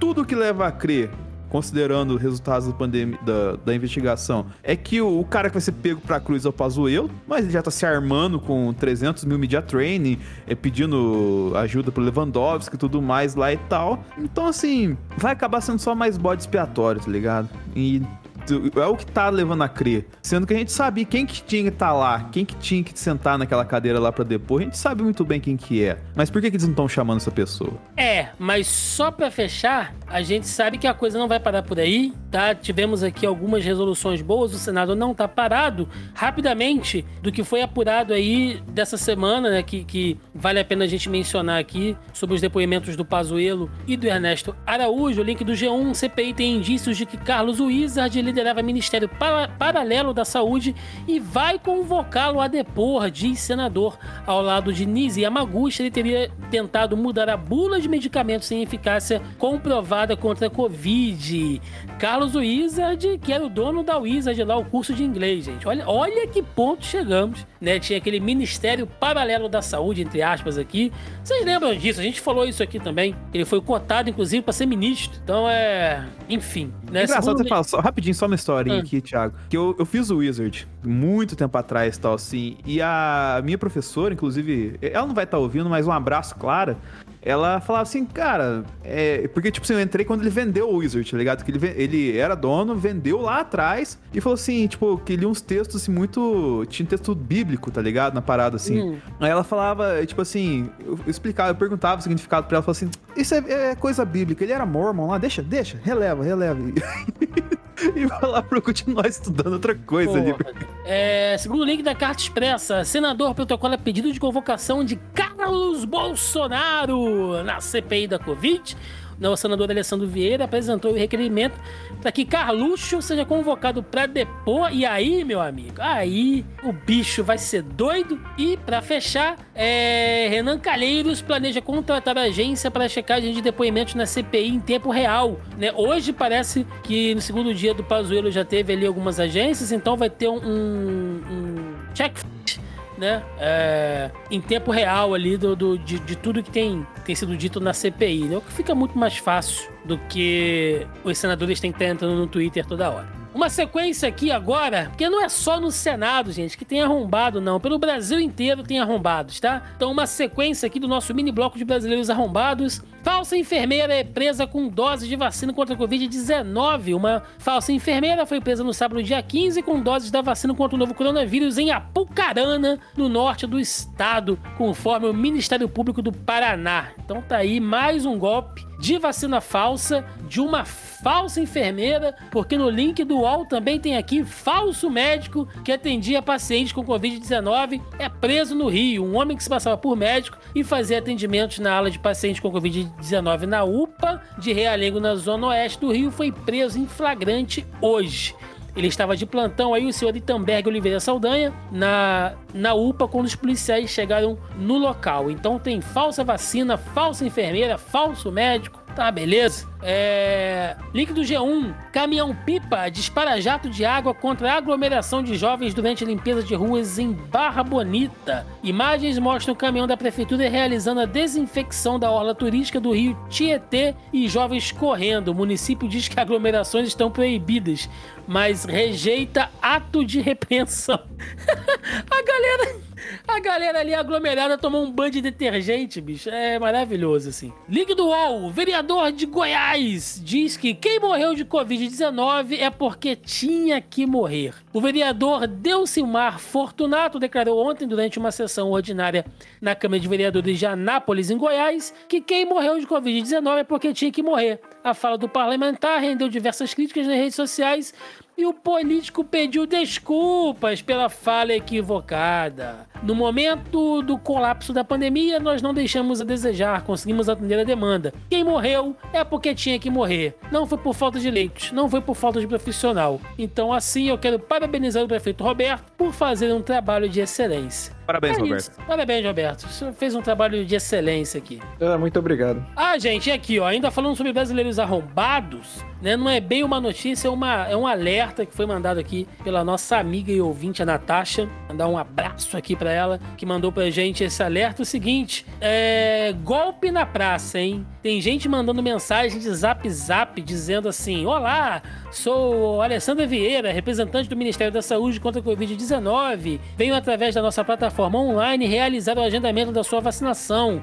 Vamos lá, digite OK para começar. Por favor, informe o número de protocolo de seis dígitos enviado via SMS. Vamos lá. Gente, não caiam nisso. Cuidado com qualquer mensagem por WhatsApp, SMS, para agendamento de vacinação. Isso não tá rolando. Cuidado, fica o alerta aí. Tem algum arrombado tentando dar um golpe aí durante a... Mais um arrombado tentando dar um golpe durante a pandemia aí. Alerta da nossa queridíssima Natasha aí, pra galera não passar batido. E temos o nosso muro da vergonha, né? Também aqui, link do UOL. Homem se recusa a receber vacina contra a Covid de voluntária negra na Bahia. Um homem ainda não identificado, infelizmente, se recusou a receber a vacina contra a Covid-19 em Ilhéus, cidade no sul da Bahia, porque a enfermeira que faria a aplicação é negra. O caso de racismo ocorreu no final do expediente da última segunda-feira, dia 17, no Centro de Referência de Assistência Social do bairro Jardim Savoia. É, segundo aqui, né, o depoimento que a estudante de enfermagem Thaís Carvalho né, deu ao UOL, ela perguntou ao homem de pele clara se ele queria ser vacinado. Ele se respondeu que não, mas o filho dele, é, mas o filho dele fazia ficha para receber a vacina. Então eu me abaixei para ficar na altura dele, que o homem é um, é um cadeirante, e perguntei por que ele não queria ser vacinado. Ele me disse, porque você é negra. Fiquei sem reação e saí. Cara, é. Eu derrubava da cadeira. Cara, é, é, é revoltante, assim. É, eu, eu, eu, eu, pensei até em fazer uma piada, fazer um negócio, mas isso é tão revoltante, cara. Isso é tão nojento, um, um, uma coisa dessa que. Ainda mais na Bahia, né? É, então, é isso que eu ia falar, cara. Tipo, de, o cara simplesmente decidiu ser racista no estado mais, mais negro do Brasil. Como esse cara deve acordar de manhã, né? Roberto, eu sou contra agredir idoso e cadeirante. Mas tinha que pegar esse cara, largar ele lá de cima do pelourinho, mas na cadeira de roda desembestada assim, meu irmão. Pô, ia ser ia... bonito de ver, cara. Imagina, se espatifar, cara, contra a barraquinha de acarajé. Não porque ia dar prejuízo, mas. Exato, não pode desperdiçar o acarajé. Tem que pensar. Bater numa mureta. Ih, arrombado. Num, num muro de chapismo, talvez. Aí sim. Não é? Aí sim. É... Gente, pra fechar nosso bloco de notícias aqui, fake news! Link do G1. É fake que vacina contra a Covid-19 provoca câncer de mama. Circulou pelas redes sociais uma mensagem que diz que as vacinas contra a Covid-19 provocam câncer de mama, o que é fake. As vacinas contra a Covid não provocam câncer de mama. Mama. Vacina não provoca câncer e não facilita a descoberta. Não tem nenhuma ligação, diz o oncologista Fernando Maluf aí em resposta ao G1 eles estão ficando cada vez mais agressivos, hein? Antigamente era dor de cabeça, né? Era... Mas, Agora não. Essa daí tem também, né? O selo holográfico da Disney. Ah, tem. Tem, tem. Tem de quem tá mamando nas tetas aí, ó. É... E também aquele que do G1 é fake que Hebraica tem excesso de vacinas contra a Covid-19 e que doses estão prestes a vencer. Circulam pelas redes sociais e aplicativos de mensagens posts que afirmam que o clube Hebraica, na zona sul de São Paulo, tem uma sobra de vacinas contra a Covid-19 Covid-19, que podem ser descartadas ou perdidas caso não sejam usadas a tempo. Uma das mensagens falsas diz: o Hebraica está vacinando hoje e estão vacinando com Pfizer. Se conhecer alguém de 50 anos com, com comorbidades e com receita de um medicamento de uso contínuo, pode vir. Tem 1.800 doses para acabar hoje porque irá vencer. É... O que é fake, né? O Hebraica não tem posto de vacinação. O posto de vacinação é da prefeitura e o Hebraica de São Paulo apenas emprestou o espaço para que a prefeitura pudesse instalar ali um posto de saúde segundo é, canal aí de, de comunicação do próprio Hebraica, né? Então não caiam nessa pegadinha. Vamos lá! Começando agora nosso bloco cultural e esportivo. Link do B9. Disney World já planeja receber visitantes sem máscara, segundo orientações do CDC. É, Bob Chapek, o CEO da Walt Disney World, já está planejando retomar as atividades norma normalmente na maior, no maior parque temático do mundo. O espaço em breve passará a receber visitantes sem máscaras, seguindo as instruções do Centro de Controle de Doenças e contanto que esse público já tenha tomado as duas doses da vacina. Então, é, olha aí que notícia boa, hein? Você que tava pensando em ir à Disney, quem é que consegue ir à Disney, cara? Quanto é que deve estar tá pra ir na, na Disney agora aqui? Quanto é que o brasileiro paga pra é, ir depende, na Disney? Depende do voo, depende de uma série de coisas. Vamos, aqui, vamos ver aqui. Um voo. Você que está no Rio de Janeiro, Thiago. É, não, pra fuder logo. Porque no Rio de Janeiro é mais caro. Aposto que é. Deixa eu ver aqui. Rio de Janeiro, Orlando. Rio, aqui, ó. Rio de Janeiro, Orlando. Se você for aqui com duas paradas em Guarulhos e no dia. Cara, esse vai pra Nova York pra depois ir pra Orlando. Míseros 3.429 reais. E de E volta. ainda, e ainda você tem que ficar ali uns dias de quarentena, né? An- Antes de, então. de entrar no Ah, parque. Aí você você vai comprar o ingresso da Disney com um dólar batendo quase 6 reais, né? Bom, Tá ótimo pro brasileiro. Irmão, Disney nem agora. que eu desse o rabo pro Mickey, cara. Dá pra pagar uma porra. E, sabe uma coisa que eu achei, na verdade, até certo ponto triste, cara? Que a Disney, ela não, não colocou nenhuma imagem, eu lembro, assim, do Mickey usando máscara. Porque ele já tá de máscara, cara. Não, cacete. Aquilo, aquilo é uma pessoa, Denis. Olha só. Aquilo não é Filho um Mickey puta. de verdade. Aquilo é uma pessoa com a máscara do, do Mickey. Por isso que ele não precisa usar outra máscara. Eu falei como peça publicitária, tá ligado? Não a porra do Mickey do boneco do, da, da, da Disney, não. Tô falando, tipo, qualquer desenho, assim, alguma coisa assim. Porque eles falam que eles têm orgulho de falar do Mickey, né? Rouba o, o negócio lá do, de virar é, livre de, de domínio público, o negócio lá. E, e não coloca a porra do Mickey pra conscientizar a galera. Se o, o Mickey é figura tão famosa, colocar de máscara, ele ajuda muita criança que é filho de negacionista aí. Pois é. é. Segundo aqui, link do Tenho Mais Discos Que Amigos. Graças às vacinas, Lula Palusa, Estados Unidos, é confirmado para julho. Segundo uma declaração da prefeita da cidade, Lori é Lightfoot, o evento é visto como sinônimo de verão, ótima música e quatro dias de diversão inesquecível. E graças à vacina segura e eficaz e amplamente disponível, as celebrações tão especiais poderão ser retomadas muito em breve no Lula Palusa de Chicago. Então você. Ah, então você já faz o seguinte: vai na Disney, depois já passa ali uns dias em Chicago, né? É, vai no Lula Palusa. Tá tranquilo, com um dólar a cinco contos, você vai conseguir, vai conseguir muito. Fez. Sei, obrigado, Denis. Obrigado. Link do Globo Esporte. Comembol nega pedido e River Plate deve ter jogador de linha como goleiro contra o Santa Fé. A Comembol negou o pedido do River Plate para que o time possa inscrever dois novos goleiros na sua lista da Libertadores. Com decisão, o time de Marcelo Galardo, ou Galhardo, não sei se Galhardo. Galhardo deve ter apenas 10 jogadores disponíveis e terá que escalar um jogador de linha no gol para a partida contra o Independiente Santa Fé nesta quarta-feira, nesta quarta-feira, pelo grupo D da competição. A opção mais provável é o lateral Milton Casco. É por que que a gente tá lendo essa notícia aqui, Denis? É por causa que teve Eu um surto de Covid. inclusive. É, teve um surto de Covid no, no River e o River teve menos jogadores. Inclusive, o jogo já aconteceu e o River venceu com o Enzo Pérez de goleiro, que ele é um volante, E sem reserva. e sem reserva. Não teve substituição. Mas o River ganhou o jogo com 11 jogadores apenas e nenhum deles era o goleiro. Ô, louco. Então vamos lá pra gente fechar. Link do B9. Associação de Médicos de... To- Ah, não. Não, não, não. Notícia da Olimpíada? Não, não. Não, vou- não, ô, vou ler, não, não. não vou ler, não. O Roberto lê hoje. Eu li semana Não, passada. Roberto, lê, foda-se. Eu não Lê vou hoje, Roberto. eu vou, eu vou ler, mas eu já vou falar que a gente pode cortar, né? Notícia de Vai ler, vai ler, Agora lê, você vai lê. ler. Agora você vai ler. Não, Na minha não, pauta não, vai não fui ler. eu que Eu não na vou pauta, ler. Mas por que você não cortou? Você tava cortando todo mundo, caralho? Notícia Se Agora me lê. deixar cortar, meu amigo. Lê. Vamos lá, vamos lá. Link do B9. Associação de Médicos de Tóquio pede cancelamento dos Jogos Olímpicos de 2021. Capital e cidades vizinhas possuem UTIs lotadas e não podem garantir que atenderão turistas caso haja novas ondas de infecção. A novela sobre os Jogos Olímpicos de Tóquio, que originalmente teriam acontecido em junho de 2020, mas foram adiados para 2021 em virtude da pandemia do novo coronavírus, continua. Mesmo que o evento esteja confirmado e as emissoras televisivas já tenham começado a campanha de divulgação de suas transmissões do evento, há ainda muitos órgãos pedidos para que o evento seja cancelado. Dessa vez, a Associação de Praticantes de Medicina de Tóquio, que representa mais de 6 mil profissionais, pediu que o evento seja cancelado. O pedido chega no momento em que Tóquio, após uma melhora, enfrenta uma nova onda de Covid-19 e já declarou o estado de emergência em virtude da subida na curva de infecção. Meu amigo, essa Olimpíada vai dar, vai dar muito ruim. Quero ver começar a Olimpíada, o Thiago cobriu o programa. Porque, nossa, Ah, mas aí. Eu quero cobrir de porrada, meu irmão. Eu quero cobrir de porrada. Eu tô. eu- é por isso que eu sempre critiquei o japonês aqui nesse programa, entendeu? aham. Filha da puta.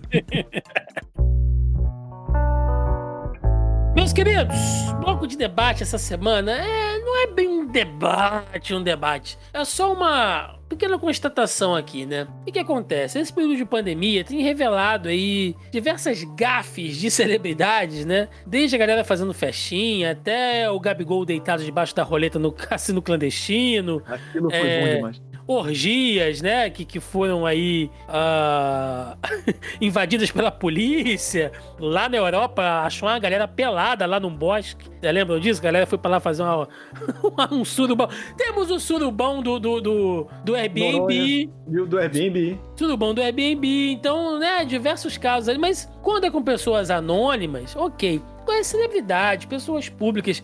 E o pior é quando a pessoa é reincidente, né? Por exemplo, o digníssimo MC Gui, né? Que foi aquele, não sei se vocês lembram, que fez chacota da menina com câncer, que usava peruca, né? Sim. MC Gui, que também tava lá no rolê do cassino clandestino. Olha, cara, mas não falha, hein? Se jogar no bingo, da, da vida, o cara marca todas as casinhas. O cara tava lá no cassino clandestino com o Gabigol também. E ontem, né, ele comemorou 23 anos numa, numa baladinha particular com 500 pessoas, todo mundo sem máscara, todo mundo de boaça ali, né? No Copacabana Palace, aqui essa semana também, teve uma festa Black Tie também com 500 pessoas, que foi nada mais, nada menos do que festa de bicheiro, tá? Foi, foi o aniversário ali de um contraventor, que a galera do Copacabana Palace foi para lá, teve celebridade, a Ludmilla foi para lá, fez showzinho, né? É, teve filho de, de, político, filho de celebridade, a galera, todo mundo lá, aglomerando, tudo, tudo bonitinho. Tô trazendo só esses dois casos essa semana que. E aí você vê, né? Inclusive, se você entrar lá no, no, no, Twitter do MC Gui, você vai ver que há uma semana atrás ele fez uma, uma postagem em homenagem ao Paulo Gustavo, né? Que infelizmente morreu de Covid. E uma semana depois o arrombadinho me faz aí essa aglomeração de 500 pessoas. Eu pergunto a vocês: só o cancelamento basta? Porque me dá um, uma raiva, cara, me dá uma revolta, assim, porque esses caras continuam tendo fãs, continuam tendo aí dinheiro de publicidade. É, é, é revoltante, cara. A gente tá aqui se isolando, ralando, e a galera sendo faz. Idiota. As, pô, sendo idiota, e os caras fazem isso, postam foto, e aí você entra nas redes sociais, a turma tá lá, nossa, que lindo, parabéns, festa linda e tal. Cara, eu não sei, eu tô entre o ódio e a desesperança total com isso. Falar que eu, eu já acho que cancelamento não existe, viu? Tipo, quantas pessoas de cancelamento vocês conseguem citar que de fato foram canceladas? Cancelamento é usado no, incorretamente, na verdade, né, cara? Em to, esse, esse cancelamento, esse cancelamento é, tipo, que o Thiago é, falou. Não, mas teve aquela, aquela menina lá do, do Instagram, logo no início da pandemia, que ela postou foto no aniversário dela. Isso. E aí, pô, fechou a conta, tal, perdeu o patrocinador. Deu uns três meses, voltou, voltou com seguidor também, uma série de coisas. Então, cara, o cancelamento é um termo de bolha de internet que as pessoas realmente acham que funciona. E não funciona. Né? Tipo, você pega e. Ah, fulano de tal falou merda na, na, rede social. Ah, e vão cancelar ele. Vão cancelar, cara. É só, é só vai ser a reação da ação dele, sabe? Tipo, imagina alguém. Imagina lá o cara desse que o, que o Thiago citou que tirou sarro da menina com câncer que tava usando peruca. É porque a gente acha que a internet é terra de ninguém. Se ele faz isso na rua, maluco. Tipo, a menina tá passeando com o pai e tira sarro. O pai ia dar um murro na boca dele, sabe? Então, tipo, a gente tem essa visão da internet que o cancelamento é algo muito sério, não sei o que, e não é, cara sabe? Não, cancelamento não é nada mais do que a pessoa sofrendo consequências das atitudes dela. E isso acontece em qualquer lugar. A questão é que quando você é famoso e você está na internet, o escopo, o alcance que isso tem é muito maior, mas também é menos efetivo. Como eu falei, se ele fizesse isso no meio de uma multidão, ele poderia ter sido agredido. Ele vai ser xingado no Twitter, basicamente é para isso que o Twitter serve, e vai seguir a vida, cara. Cara, aquele rolê assim, é, o cancelamento ele é prejudicial só para quem é, abraça ele. O, o, lance é esse, tá ligado? Essa galera, tipo, tá, tá nem aí, saca? Porque Tipo, ah, cancelaram hoje, nesse, nesse, nessa classificação da internet. Um cara desse desliga a internet, assim, as mídias sociais dele lá por, sei lá, 15, 20 dias, se estiver incomodando muito o cara, e depois disso volta. E a galera esquece, porque já vai ter procurado outro álbum, então já vai ter feito outra coisa, porque a internet, o fluxo de informação é tão grande que você acaba não, não se prendendo e não notando que o cara desapareceu, saca? Então, assim, é, não adianta, é, o cancelamento, ele Tipo, tem, tem, uns negócios que vão colocar esse cancelamento é, nesse termo, assim, que é meio zoado, que igual foi o lance da Paola Carosella que foi cancelada porque ela falou que comida de fast food faz mal. Tá ligado? Então, tipo assim, a galera que só, mas tem gente que só tem direito a comer essa comida. Que é um negócio, um, um, um argumento totalmente zoado tal assim, porque aí já vira uma bola de neve. Eu acho que o problema maior é a repercussão do que a pessoa que sofre, tá ligado? Então, assim, é ter uma efetividade com quem faz a merda é praticamente zero, Thiago. Eu acho assim. Eu não sei o que poderia ser feito para dar uma lição. Sei lá, é, legislação de internet, né? É uma discussão que se fala aí, só que é difícil você falar desse tipo de coisa, principalmente com o governo que a gente tá assim, né? É, cara, eu acho que pelo menos as, as redes têm que bater onde dói. Por exemplo, se o cara foi numa festa, aglomerou durante a pandemia, suspende a conta do, a conta do cara. Isso vai doer mais nele do que no bolso. Porque essa galera se importa com isso tá? É com isso que ele se importa. Então, eu não sei. O Roberto perguntou qual foi a pessoa que foi realmente cancelada. Eu acho que só o Kevin Spacey, Roberto, foi cancelado é, de verdade. Mas aí não é cancelamento, né, cara? Aí tem medidas legais no meio. Sim, Exatamente. Sim, sim. Mas é, é, fora isso, cara, todo mundo volta. E olha só, gente, eu não tô aqui querendo de pagar de, de, de perseguidor, é, é, inquisidor da internet, não. Até porque muitos casos de cancelamento, você vê que é muito oba-oba, é muito fogo no rabo de fanbase. A questão não é essa. A questão é a galera que, caralho, meu irmão, é reincidente. É só surra de gato morto, cara, porque senão é brincadeira.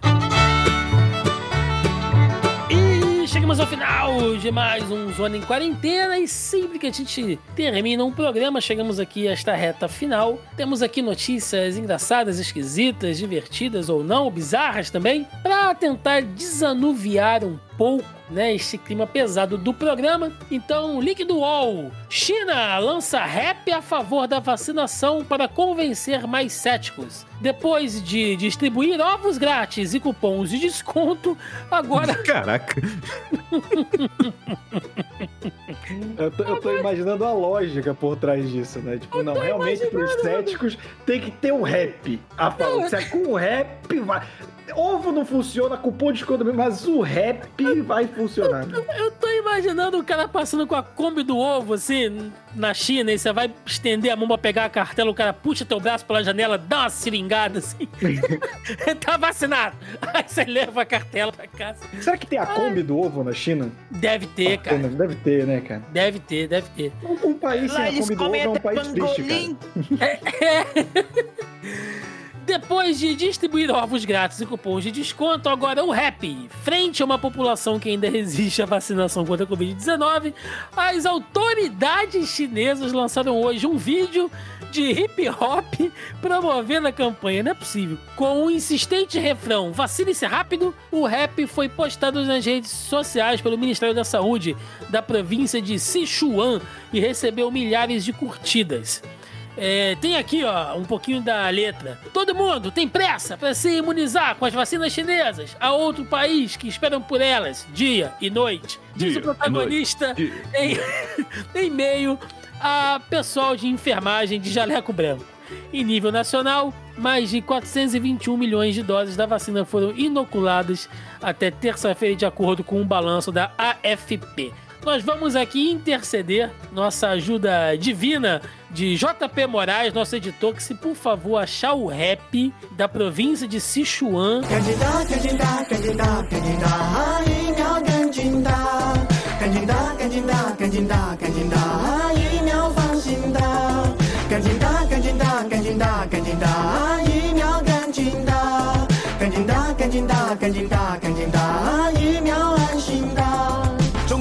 大家都在抢，别的国家朝思又暮想，有的地方总统打到首相，非常安全也有保障，每支疫苗都有身份证，查查号码就可辨认。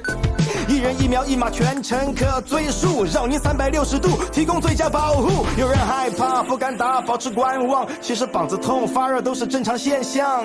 为啥喊我打呢？打来干啥子哎？改变观念和看法咱们不能讲。如果你不打我不打，都在想吃瓜。国门打开，感染的风险就会增加。迅速构建保护屏障，关系你我他。疫苗抗疫的武器，中国制造，早打早免疫。三哥，这个臭的好吃哎。所以呢？Ah, só comecinho, que porra, velho. Ah, não. Vai, tocar o rap do, do, do, carro do ovo da vacina chinesa. A dancinha aí. é maravilhosa, Thiago. Porra, que isso, mano. Ó, pô, tem até um break, assim. E tipo assim, pense rap, não é rap igual que a gente vê do, dos rappers lá, 20 Cent e tal, assim. É um, um tiozinho, assim, tá ligado? Vestido de médico e mandando rap no meio da galera. Tudo com cara feliz, sabe? Aquela cara feliz de chinês, tipo tá a ligado? versão do bumbum tantan da vacina, né? Exatamente. E pra fechar, é, Líquido UOL, Casa de Striptease vira local de vacinação e dará benefícios a vacinados. Ah, não, cara, isso aqui é piada pronta. O clube de striptease em Las Vegas em breve se tornará um local de vacinação. Nesta semana, o Larry Flint's Hustler Club receberá pessoas interessadas em tomar a vacina contra a Covid-19. De acordo com o Departamento de Saúde do Sul de Nevada, vacinas serão administradas no local na sexta-feira por um período de três horas. Segundo o jornal The New York Post, o clube já ofereceu uma série de benefícios para quem se vacinar contra a Covid.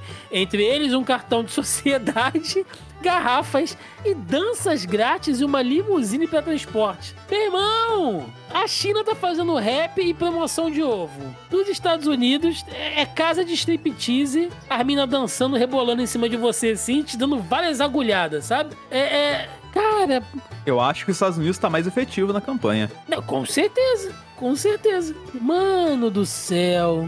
Cara, o Brasil tá realmente anos-luz atrás. Eu tô pensando aqui o que, que poderiam fazer no Brasil pra incentivar, cara. É, é isso, gente. Chegamos ao final de mais um Zona em Quarentena. Aquele momento que esperamos de senhor Denis Augusto, este homem que é a sapiência dos filósofos chineses. Por favor, pensamento dia com Denis Augusto. Dance o rap da vacina chinesa até ficar com o pé inchado. Olha aí, indiretinha, né? Tá igual o embaixador da China, você. É... Roberto II, você é um homem que não guarda rancor, que é um homem contra o cancelamento. Por favor, abra seus sentimentos.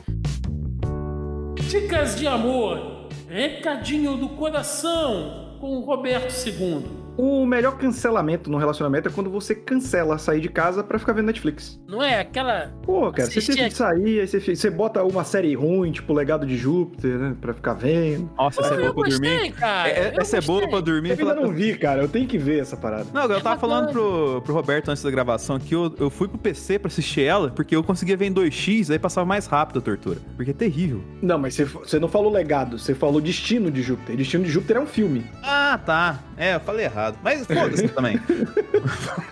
É, então, agora sim, aquele momento para recadinhos jabás, o que senhores tiverem, senhor Denis Augusto.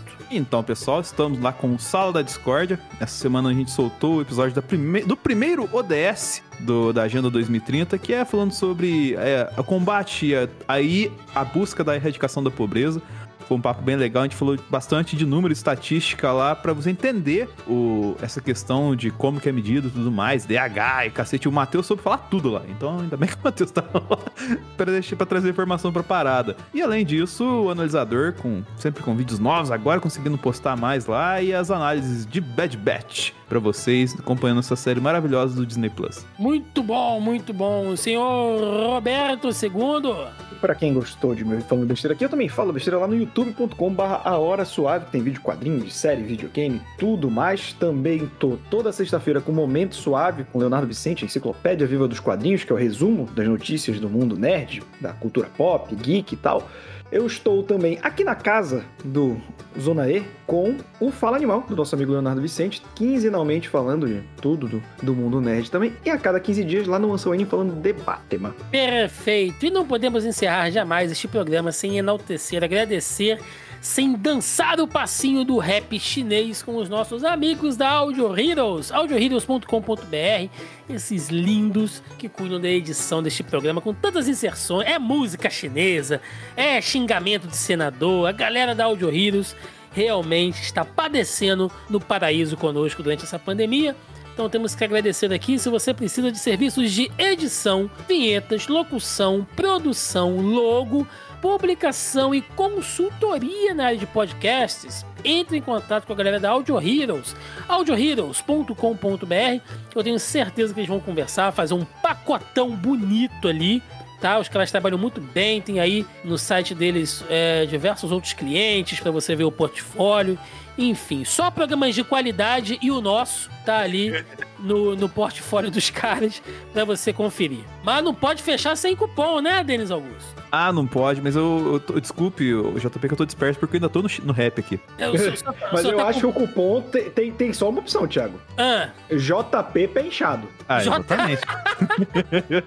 JP Penchado, que fica ali parado horas e horas, né? Editando este podcast, coitado. Comendo feijão e macarrão 4 da manhã, porque esse homem é um guerreiro. Olha a dieta de JP Moraes, eu vou dizer uma coisa, é melhor que o brasileiro que só come manga, é o JP que come macarrão com feijão. Mas só me permite, eu separei mais aqui dois outros, dois outros cupons, né? Temos aqui JP rebolando na seringa, que é Eita. um cupom em homenagem às strippers que estão vacinando a galera nos Estados Unidos.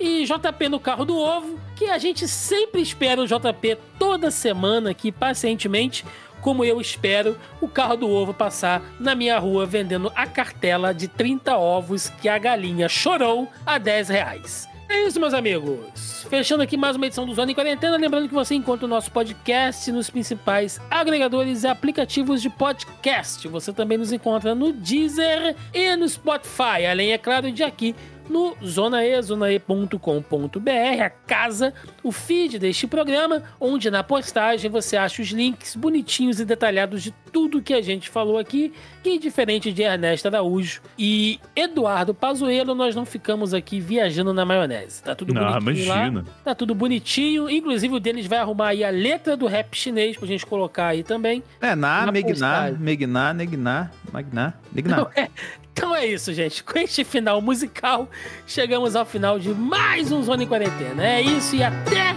semana que vem. Valeu!